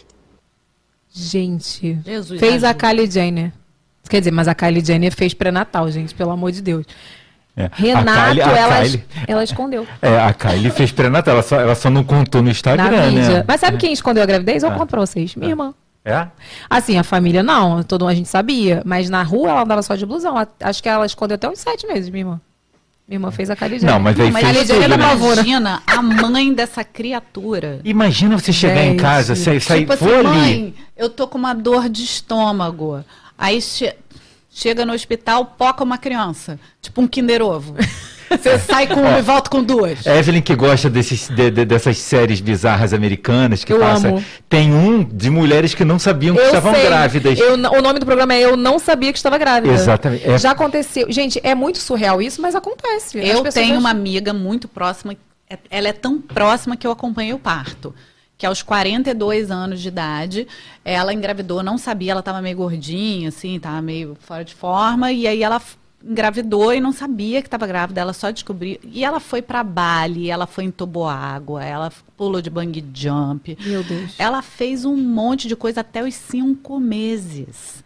Cinco, quando a criança começou a mexer, ela falou assim, cara, eu tô com verme. Não, gente, é surreal. Nos programas, assim, a a pessoa às vezes ia fazer xixi. Aí sentiu uma dor assim. E a criança nascia. Nascia. Gente, isso é muito louco, né? É. Eu acho louco porque, tipo assim, gente, o Lucas, ele, eu deitava, ele tá, tá, chutava pra lá e pra cá, pra cá. Tipo, eu sentia muito o Lucas, assim. Então, eu Não, e Eu- a é barriga louco eu fica diferente, nisso. o peito fica diferente, fica tudo diferente. É, mas assim, tem, tem atletas também que às vezes, né, tem muito condicionamento físico, de muito músculo, que às vezes né, nem vai pra- meio pra trás da costela, sei lá, teve aconteceu isso com uma menina do vôlei. Sabia? É? Gente, ela, 19 anos, ela escondeu. Ela é a Highlander, ela. Nossa, ela, ela foi. Não, é, eu mas queria é- saber quanto tempo ela ficou de castigo. Porque eu tô É. pensando no castigo Vamos da tentar criança. ligar pra ela, vamos, pra botar ela. roleta? Não, vamos botar roleta. Não, não é assim. Gente, atacou o cachorro aqui. Olha só, Ó, não é assim, Evelyn. Tem roleta, pelo amor de Deus. Ih, tá engargada? Não sei o que é, Fernanda, diga. Sutiã tava aparecendo. Ih, tá Ai, aparecendo. Fernanda. Agora nós temos Fernanda trabalhando com a gente aqui. É. Ela, ela tá aqui cuidando da gente, entendeu? É, é, ó, tem roleta, Evelyn. Não é assim, tipo, vou ligar. Essa é que acontece, a gente tem uma roleta que a roleta, ela vai girar e ela vai decidir se a gente liga ou não. Só que eu amo ligar. Então, às vezes ela dá não, eu falo, ah, vamos ligar assim mesmo. Ó, Vai, vamos lá. Doutora decide, temos não. Como é que é? Temos doutora decide, liga sim, não liga, óbvio que liga e deve ligar. Vini, tu tá palhacito hoje, né, Vini? Ai, meu pai, vamos lá. Doutora decide, não liga. Ah! quase. Liga, liga sim! Ó, vamos Liga, tentar liga, aqui, liga. hein? Vamos, ligar. tentar aqui. Não é, ó, só pra todo mundo saber, não é combinado. A gente liga, a pessoa manda a história, ela nem sabe que vai entrar no ar hoje. Mas isso aí é feio, ligar 10 horas da noite, gente. Esqueci que o programa ia mudar de, de horário. Vamos ligar pra Jaqueline. Eu quero saber o que a mãe dela fez com ela. Eu quero saber o castigo. Será que ela vai atender? Vai acordar o filho dela. Será, gente? Gente, 10 horas da noite, Renato. A gente tem que passar esse quadro pra mais cedo, né? Tem que passar esse quadro pra mais cedo. É. Eu acho. Ih, eu acho que a Ai, Jaqueline... Jaqueline, tu dormiu. A gente Jaqueline. quer tanto saber, A Jaqueline Jaqueline. tá vendo BBB. Vai começar? Não, vai, ainda falta um pouquinho. Falta, falta hoje é paredão. É. Ah, Jaqueline, eu queria Jaqueline. saber o que, que a sua mãe falou, Ô, Jaqueline, atende. Eu quero saber se ela contou pro pai. Pro pai da criança, no caso. Ela não vai atender. Não vai atender, não atendeu até Não agora? atendeu. Ah, Jaqueline. Jaqueline, Jaqueline. Jaqueline, então. Highland, Highland, Highland. Ô, Jaqueline, eu não tenho nem o que falar pra você. Você foi correta no que você achou que deveria ter feito, né? Mas Não, depois você manda não, mensagem. não, ela tá Evelyn. feliz com a criança. Que não é. É, Evelyn. Não, não é. Não. Só- Tipo, é, é, Que que é, eu sei que é uma decisão dela e tudo, tipo, mas tipo, a falta do pré-natal e todo esse é, acompanhamento óbvio. é muito perigoso. Não, entendeu? eu acho assim que ela pode fazer a Jenner. Eu pensei em fazer a Jenner com o Lucas, esconder a gravidez. Eu pensei. Porque, assim, às vezes a, a gente Evelyn, pode... com aquela barriga que você Não, ficou... eu não ia conseguir. eu não ia conseguir. Mas eu digo assim, eu, é uma coisa que às vezes passa na cabeça da gente por proteção, medo, julgamento. E como hoje, gente, hoje é dia das mulheres, a gente pode falar isso com muita propriedade. Nós mulheres somos julgadas, apontadas e uma joga uma carga em cima da gente muito grande. Então, assim, eu entendo os motivos dela. E eu acho que, assim, só foi irresponsável a questão do pré-natal, com certeza. Porque, gente, qualquer coisa que aponta ali no pré-natal, você tem que tomar um remédio, tem que tomar um negócio. Mas você imagina também a cabecinha dela, ela pode ter ficado com muito medo da mãe, do pai, da reação. A 19 gente- anos. A gente não sabe, assim. Evelyn, eu consultei uma menina mês passado que engravidou com 12. Nossa. Tem noção? Ela tá com quanto agora? Ela agora deve estar com uns 30. Entendeu? Gente, 12 anos. 12. 12 anos é, é uma criança pra mim, nem é adolescente, Não, né? nem é, é a idade da minha filha, gente. É a É idade da minha filha. Então, assim, eu acho que ela pode ter realmente ficado, né? é, com, Com medo, medo. né? Com Medo. vergonha e sei lá o que, que poderiam fazer. Não sei se ela se ela estava no primeiro ano de faculdade, se ela não queria. Não sei, a gente não sabe o que passa pela cabeça. O fato é, meninas, adolescentes, por favor, previnam-se. E se por acaso acontecer, façam pré-natal. Exatamente. Bom ter uma médica aqui, né? Tudo a gente perguntou pra ela hoje, tudo. Olha só, aqui na fila, aqui no chat, é, a Joana Kelly. Ela fez, fez seis anos de quimioterapia e afirmaram que eu não podia ter filhos. Descobri porque passei mal aos cinco meses e meio. Aí, tá vendo? Olha. É porque tem mulheres que menstruam. Minha irmã menstruava na gravidez, tu acredita? Acho que há, há ba- bastante tempo assim ela menstruou. Caramba. Então, assim. Não, tá essa vendo? minha amiga também, mas chega no quinto mês que a criança começa a chutar enlouquecidamente. É muito louco. É eu não muito sei, eu louco. não consigo entender isso, porque assim, é uma mudança muito grande. Vamos pro superchat? Já tá no teu celular. Já tá? Eu tô no começou lá não. Deixa eu pegar aqui, vou trocar com a Fernanda. Peraí. Porque tem perguntas aqui pra vocês, tá, meu mozinho? O povo quer saber. Oh, meu Deus. Cadê? Tá no WhatsApp? Isso. Quer dar algum recado? Renata, enquanto eu pego as perguntas. Eu? aqui. Fala pro povo curtir aí. Olha, eu queria que o pessoal desse like aí na live pra gente é, potencializar. E vamos depois fazer é, é, alguma enquete para saber se a gente passa esse quadro babado da vida mais para cedo mesmo. Ai, vamos fazer. Porque 10 horas realmente ficou tarde pra gente Ficou ligar para as pessoas. E a gente tem agora 10 opções de ligar e uma de não ligar. Então a gente sempre liga. A gente é a demais. roleta é meramente Aqui, ó, decorativa. liga sim, liga. Claro que Mas liga. mas- quase saiu no Liga. Gente, É. sempre cai no não. Você, tá, você não tá acreditando. Caiu várias vezes não, gente. Vamos ligar. Eu, hein? Olha só, vamos lá. Helena Moraes Melo. Eve, pergunta pra ela se todo silicone cai com o tempo ou tem diferença atrás do, do músculo na frente. A gente falou sobre isso, mas eu vou deixar ela falar de novo. Então, Explique. se a sua pele é uma pele flácida, em algum momento ela vai ceder. Não tem jeito, gente. A gente anda aqui sob efeito da gravidade. Vai cair em algum momento. Na frente ou atrás do músculo. Só que atrás do músculo, a prótese, ela fica parada no lugar, mas a pele dá uma cedida. Então fica uma coisa assim, uma bolinha aqui e a pele cedida um pouco embaixo. Entendeu? Qual o nome mesmo pro pessoal pesquisar? É dupla bolha. Dupla bolha. Pesquise, porque eu fiquei chocada. Eu não sabia que isso acontecia. Pode acontecer, não acontece sempre, mas pode. Mas pode acontecer. Lixeirinha do Brasil é o Instagram dela. O que, que é isso, gente? Depois de 10 anos que, que tem que trocar prótese, isso é um tempo. Determinado, Determinado? nos Estados Unidos. Lembrando que nós moramos no Brasil. E no Brasil? Não, não tem determinação. O meu conselho para as pacientes não é deu 10 anos, corre no cirurgião plástico para poder trocar. Observa. Ob- Faz uma ressonância, sabe? É, observa seu corpo, palpa o seio, faz o autoexame, vê se está ficando endurecido, se está sentindo alguma coisa diferente. Entendeu? É você Se observa. se observar.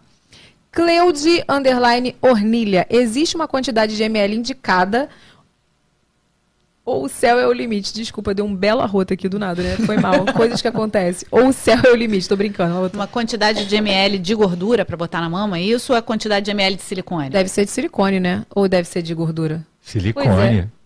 Não, pode A ser pe- lipoenxertia. É. É, Não sei, então os dois. responde os dois. Então tá. No sempre vai depender da complacência da pele, ou seja, do quanto que a pele estica. Vamos pegar um balão para exemplificar. Tu vai estourar Aqui. meu balão, a Kátia Fonseca vai brigar comigo. Mentira. Se eu colocar mais ar nesse balão, ele vai estourar, certo? Né? Sim. Então, existe uma quantidade certa de ar para que esse balão fique durinho, bonitinho, não duro demais e também nem mochiba demais. Com a pele do peito é exatamente a mesma coisa. A gente tem uma quantidade. Dá para saber antes? Não. Vamos botando, vamos botando. entendi. Vai chegar uma hora que a pele vai ficar dura, que a gente sabe. Não dá mais para botar. Se botar mais, vai dar ruim. Então, Entendi. esse, essa é a quantidade que a pele aguenta. No, no silicone, já é um pouco diferente, porque ele é uma coisa dura, assim, né? Quer dizer, é uma massa, né? É compacta. O que, que eu sempre faço? Meço a base da mama da paciente e vejo ali qual é a prótese que se encaixa naquela base. E aí eu vou ver, de acordo com o que a paciente deseja. Você quer ter peito 42? Você quer aumentar muito? Você quer aumentar pouco? E aí, com a mesma base, a gente vai trabalhando com projeções diferentes. Eu, particularmente, acho feio quando a paciente tem uma prótese que ultrapassa essa linha daqui. Que fica aquela prótese vazando aqui para o lado. Por quê? Quando a paciente fecha o braço, parece que a paciente é maior do que ela realmente é. Então, eu acho que fica desproporcional. Entendi. Então tem que ver, não adianta, né, gente? Não tem um. Não é o céu é o limite. Não é isso. Tem, e, e depende de cada pessoa, cada corpo, né? Cada. Enfim.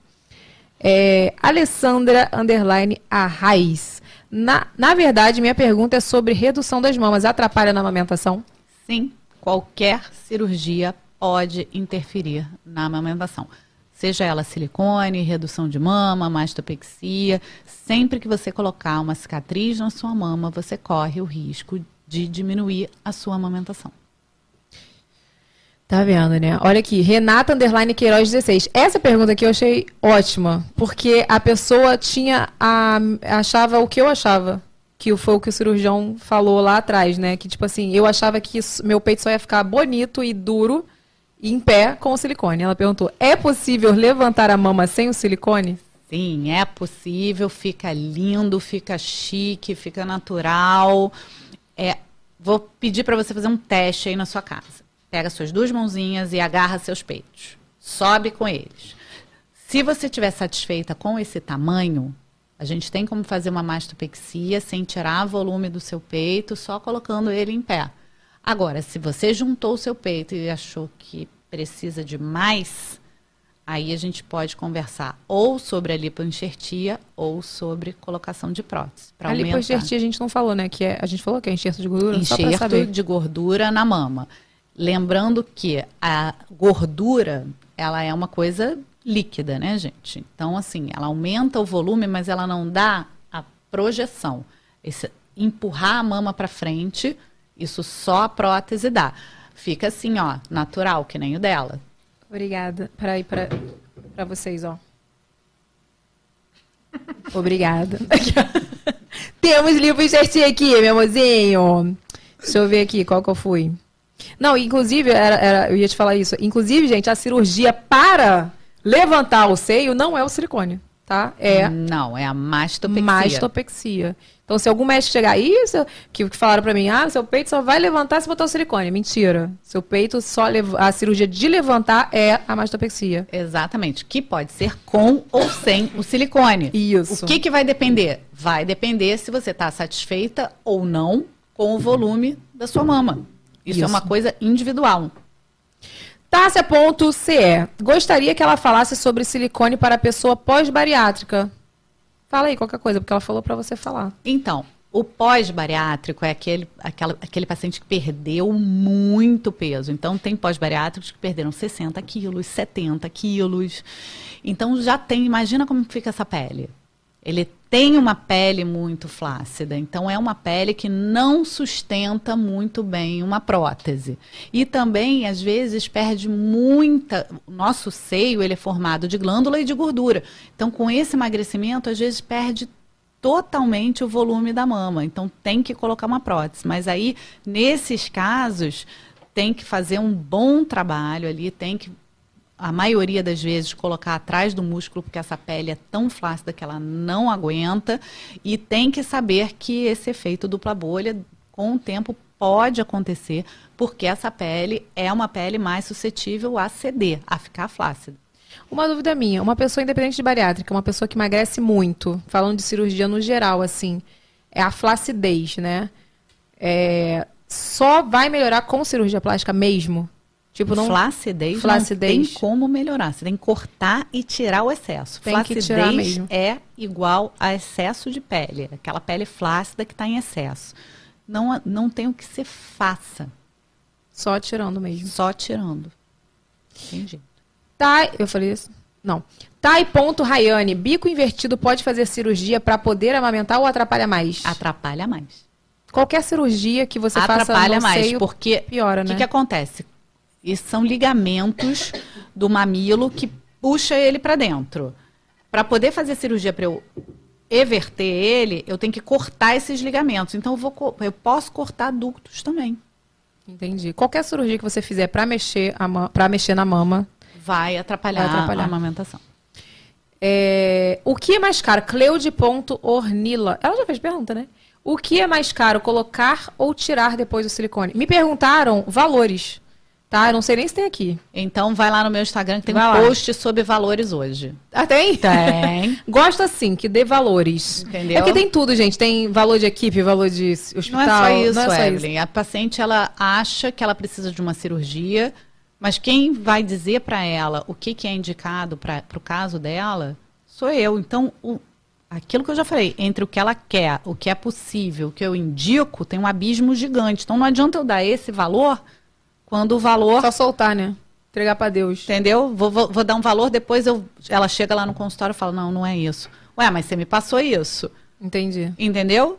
Mas o que, que é mais caro, afinal? O, o que, que é... Tirar ou. O que, que você acha que dá mais trabalho? Uma coisa que faz em 50 minutos ou uma coisa que faz em 3 horas e meia? O explante é mais caro. Então. É óbvio, gente. Toma muito mais do meu tempo. Então, então tu não bota o silicone para depois tu ter que tirar. Que tu já juntou o dinheiro para botar o silicone, depois ainda vai pagar o dobro para tirar. Ou três vezes mais, sei lá quanto que é. Vou até lembrar aqui que eu não lembro. A Ju... Já inflacionou. Meu pai, minha tosse coisou. A Julie Lemes, underline, falou mitos e verdades do silicone versus amamentação. Existe? Porque depois que você me botou toda a real aqui, eu acho que nem existe. Existe? Não. Não tem. Assim, é, eu, eu vou contar a minha história, tá? Porque eu era pessoa tábua. Pessoa tábua? Ah, tábua era tu, no caso. Era eu, no caso. pessoa tábua. A pessoa tábua colocou o primeiro silicone aos 20 anos. Quando eu tive meu filho aos 28, eu amamentei normal. Normal. Aí eu troquei o silicone, aí eu tive minha filha, aí eu não amamentei mais. Então, pode acontecer de numa primeira cirurgia você conseguir amamentar normal. E você fez só a cirurgia de silicone de colocar a prótese, não fez mais, tu? Não, tábua. Pessoa tábua, Só botou, né? magra, né? sem volume, sem nada. Depende muito, acho que, do que vai mexer ali, né? Quanto mais que quanto mais mexe, pior, talvez, o problema. Às vezes a incisão atrapalha também, você cortar o bico, você cortar pela areola, pode atrapalhar um pouquinho mais. É, eu me fiz, olha, quero nem pensar nisso. Mas enfim. Você não é menos mãe porque você não amamentou. Eu sei, mas eu queria amamentar mais. É, carinha, gente, atacou muito agora. Eu já falei que é da, da, por volta das 10. Eu 10, tô, tipo, 10. Cada fala é uma tosse.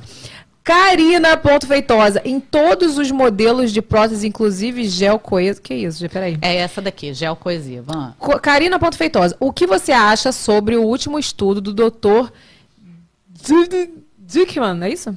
Que mostrou 98,8% do vazamento em todos os modelos de prótese, inclusive gel coeso. Que é essa? Uhum.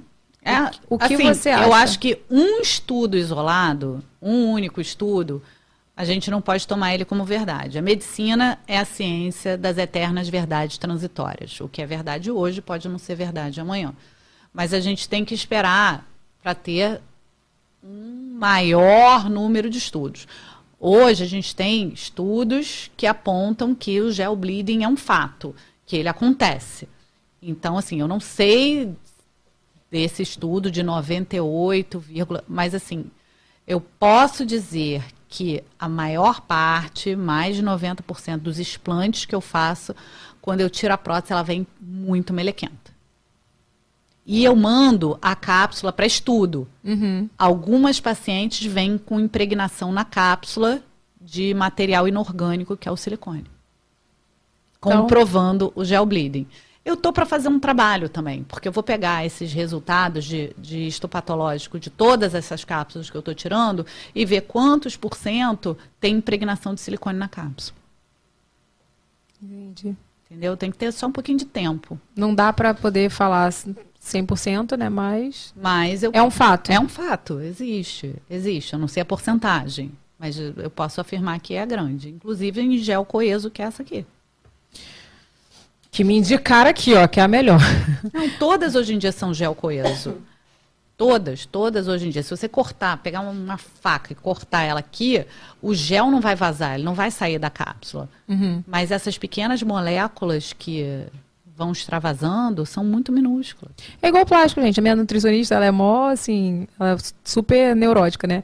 E ela fala assim, neurótica no bom sentido, assim, ela informa, né? Ela falou, Evelyn, a gente não, não vê, mas você, cara, um pote de plástico que tu bota no micro-ondas, tá soltando ali o BPA, o bagulho e tal, e às vezes fala que não tem BPA, por exemplo, mas aí tem o outro lá que ela falou o nome lá, sabe? E solta, você não tá Solta. vendo, e, né? E isso aí a longo prazo, cancerígeno e tal.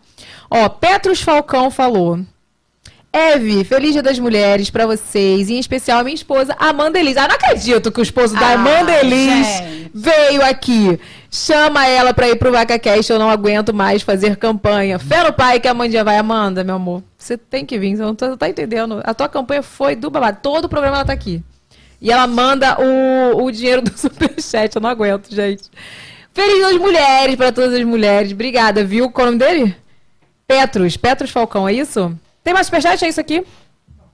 Foi, foi mais um? Ai, meu Deus, eu tô, tô, tô, tô lesa, que já são 10 horas da noite, eu fico assim, lesada.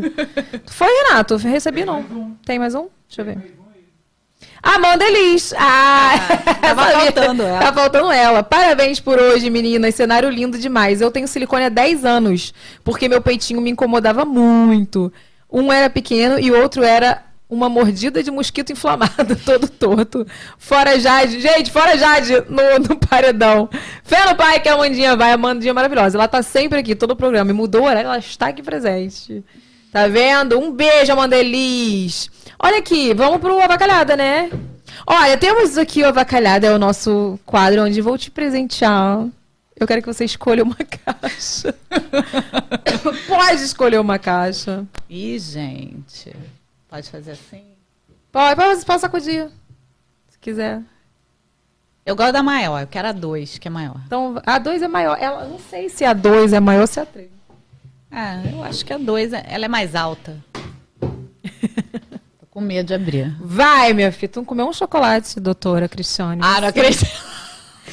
Presente avacalhada para você. Mostra pra gente. Gente. Você tem esse CD? Claro que não. Ah, então pronto. Gente, olha isso.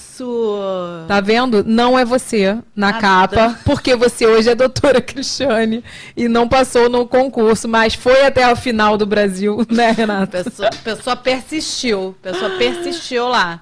Ai, olha, cara. gente, que máximo isso. Achei o máximo. Eu tinha que te presentear, que tem esse momento aqui. E quero te presentear Ah! também com o nosso.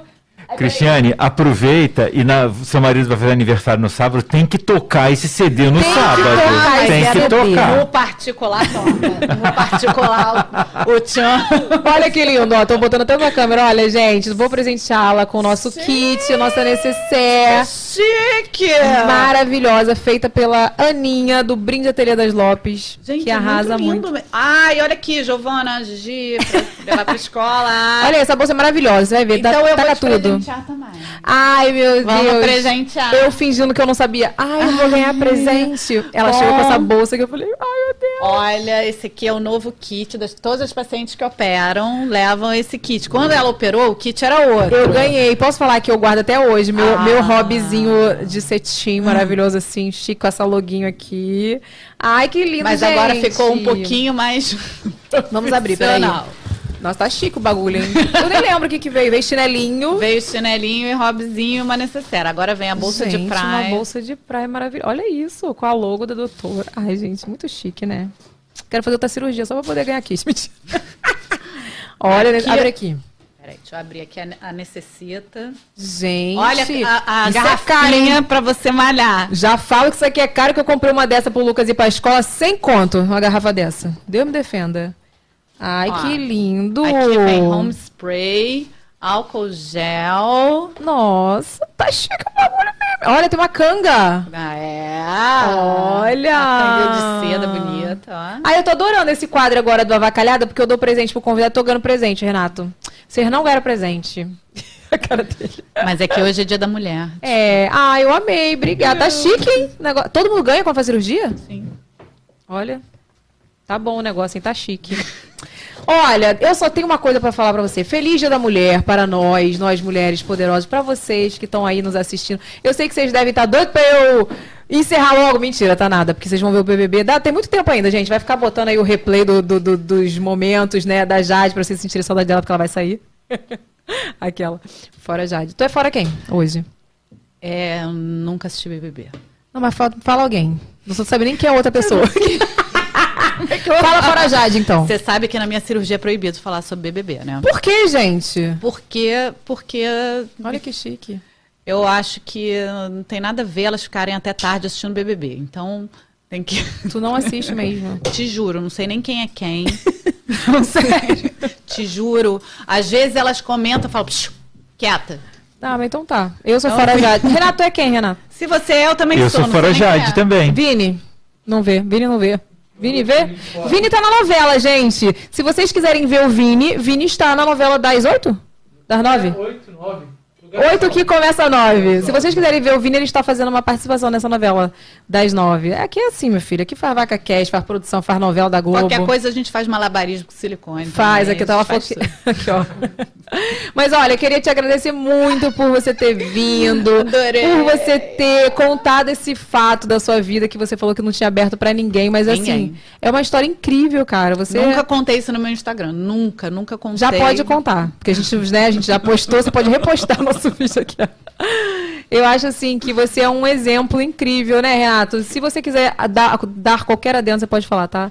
É, você eu acho que é um exemplo incrível de que a mulher pode ser quem ela quiser, o que ela quiser, independente da área, independente das circunstâncias. E principalmente, meninas, vocês são maravilhosas do jeito de vocês. Sigam o propósito de vida de vocês sem ligar para o que os outros falam de vocês. Sem ligar. Porque a vida não é sobre o que os outros pensam de você. É sobre o que a sua consciência fala de você. Ai, gente, que tá todo mundo filosofando aqui. Palmas. Tererê. Mas é sério, obrigada. Eu amei, amei, amei. Queria relembrar você. Tô esquecendo alguma coisa? Tá me olhando, Renato? Não, tá tudo, tá tudo certo. Então tá bom. Queria relembrar vocês que o nosso programa é toda terça e toda quinta ao vivo aqui neste canal completo e os cortes, né, os resumões do- de tudo que a gente fala aqui. Vai ficar lá no canal de cortes, então se inscreva no canal de cortes para a gente poder aumentar essa, essa rede aí. Lá você também pode acompanhar todos os babados. É, toda quinta, toda terça toda quinta, às 20 horas é o novo horário. Terça e quinta, 20 horas. Eu tô até. É o sono, hein? É. Mentira. E quinta-feira agora a gente tem Ju Nogueira. Ju Nogueira fofoqueira. Pode chamar Ó, assim? e, e é, a Cristiane não vai gostar, mas a gente vai ter um, um especial BBB, hein? É. Porque Ju Nogueira, meu amor, ela é uma das maiores fofoqueiras desse Brasil. Ela conta Se eu fofoca de quiser BBB. resumir o BBB, eu vou lá Com certeza Vai no canal você do vai Ju Nogueira, entender. vai ela, vai, entender tudo. ela vai explicar tudo pra você em ordem cronológica. Cronológica. Ela faz lives, ela faz o babado todo. E aí você vai entender tudo. Você não precisa nem assistir. Você assiste Ju Nogueira, Ah, que bom, então. você vai entender. E ela vai estar Até aqui. porque o BBB é muito tarde, gente. É não dá pra tarde. mim. É Não tarde. dá pra mim. não dá, né? Não. não Amanhã tu opera? 5 horas da manhã. Tu opera todo dia? Esse ano, a partir de março, eu, apesar de estar com a lista de espera, eu tô me tô reduzindo um pouco, porque ano passado eu operava todos os dias. E acordar às 5 horas da manhã todos os dias Dá uma hora, teve uma hora, em novembro eu tive um burnout. E tem a questão do pós também, né? Que você tem que acompanhar ali a. Tudo direitinho. E, pô, tem filho, tem marido. A Sim. gente também tem que ter a vida pessoal, né? Sim. E vem cá, e tu tá com vaga pra quando? Quero saber, porque quando eu cheguei lá, não tinha vaga, né, minha filha? Tá, tem, já posso? Alguém pode agendar uma cirurgia com você? Consulta, eu acho que tá pra maio. Não tá Maio. muito longe, não. Tá longe. Estamos em, acabou de entrar em março, mas tudo bem. Manda lá pra ela no Instagram dela, tem os contatos dela lá, se você que tiver qualquer dúvida, né? Segue ela lá no Instagram, tem, vai ter todas as redes aí no, no box de informações. É isso, gente. Obrigada. Feliz Dia das Mulheres pra todas as mulheres. Um beijo pra vocês. Amei. Obrigada por vocês que ficaram aqui até agora. Beijo! Beijo, gente. Olha como ela vem, olha.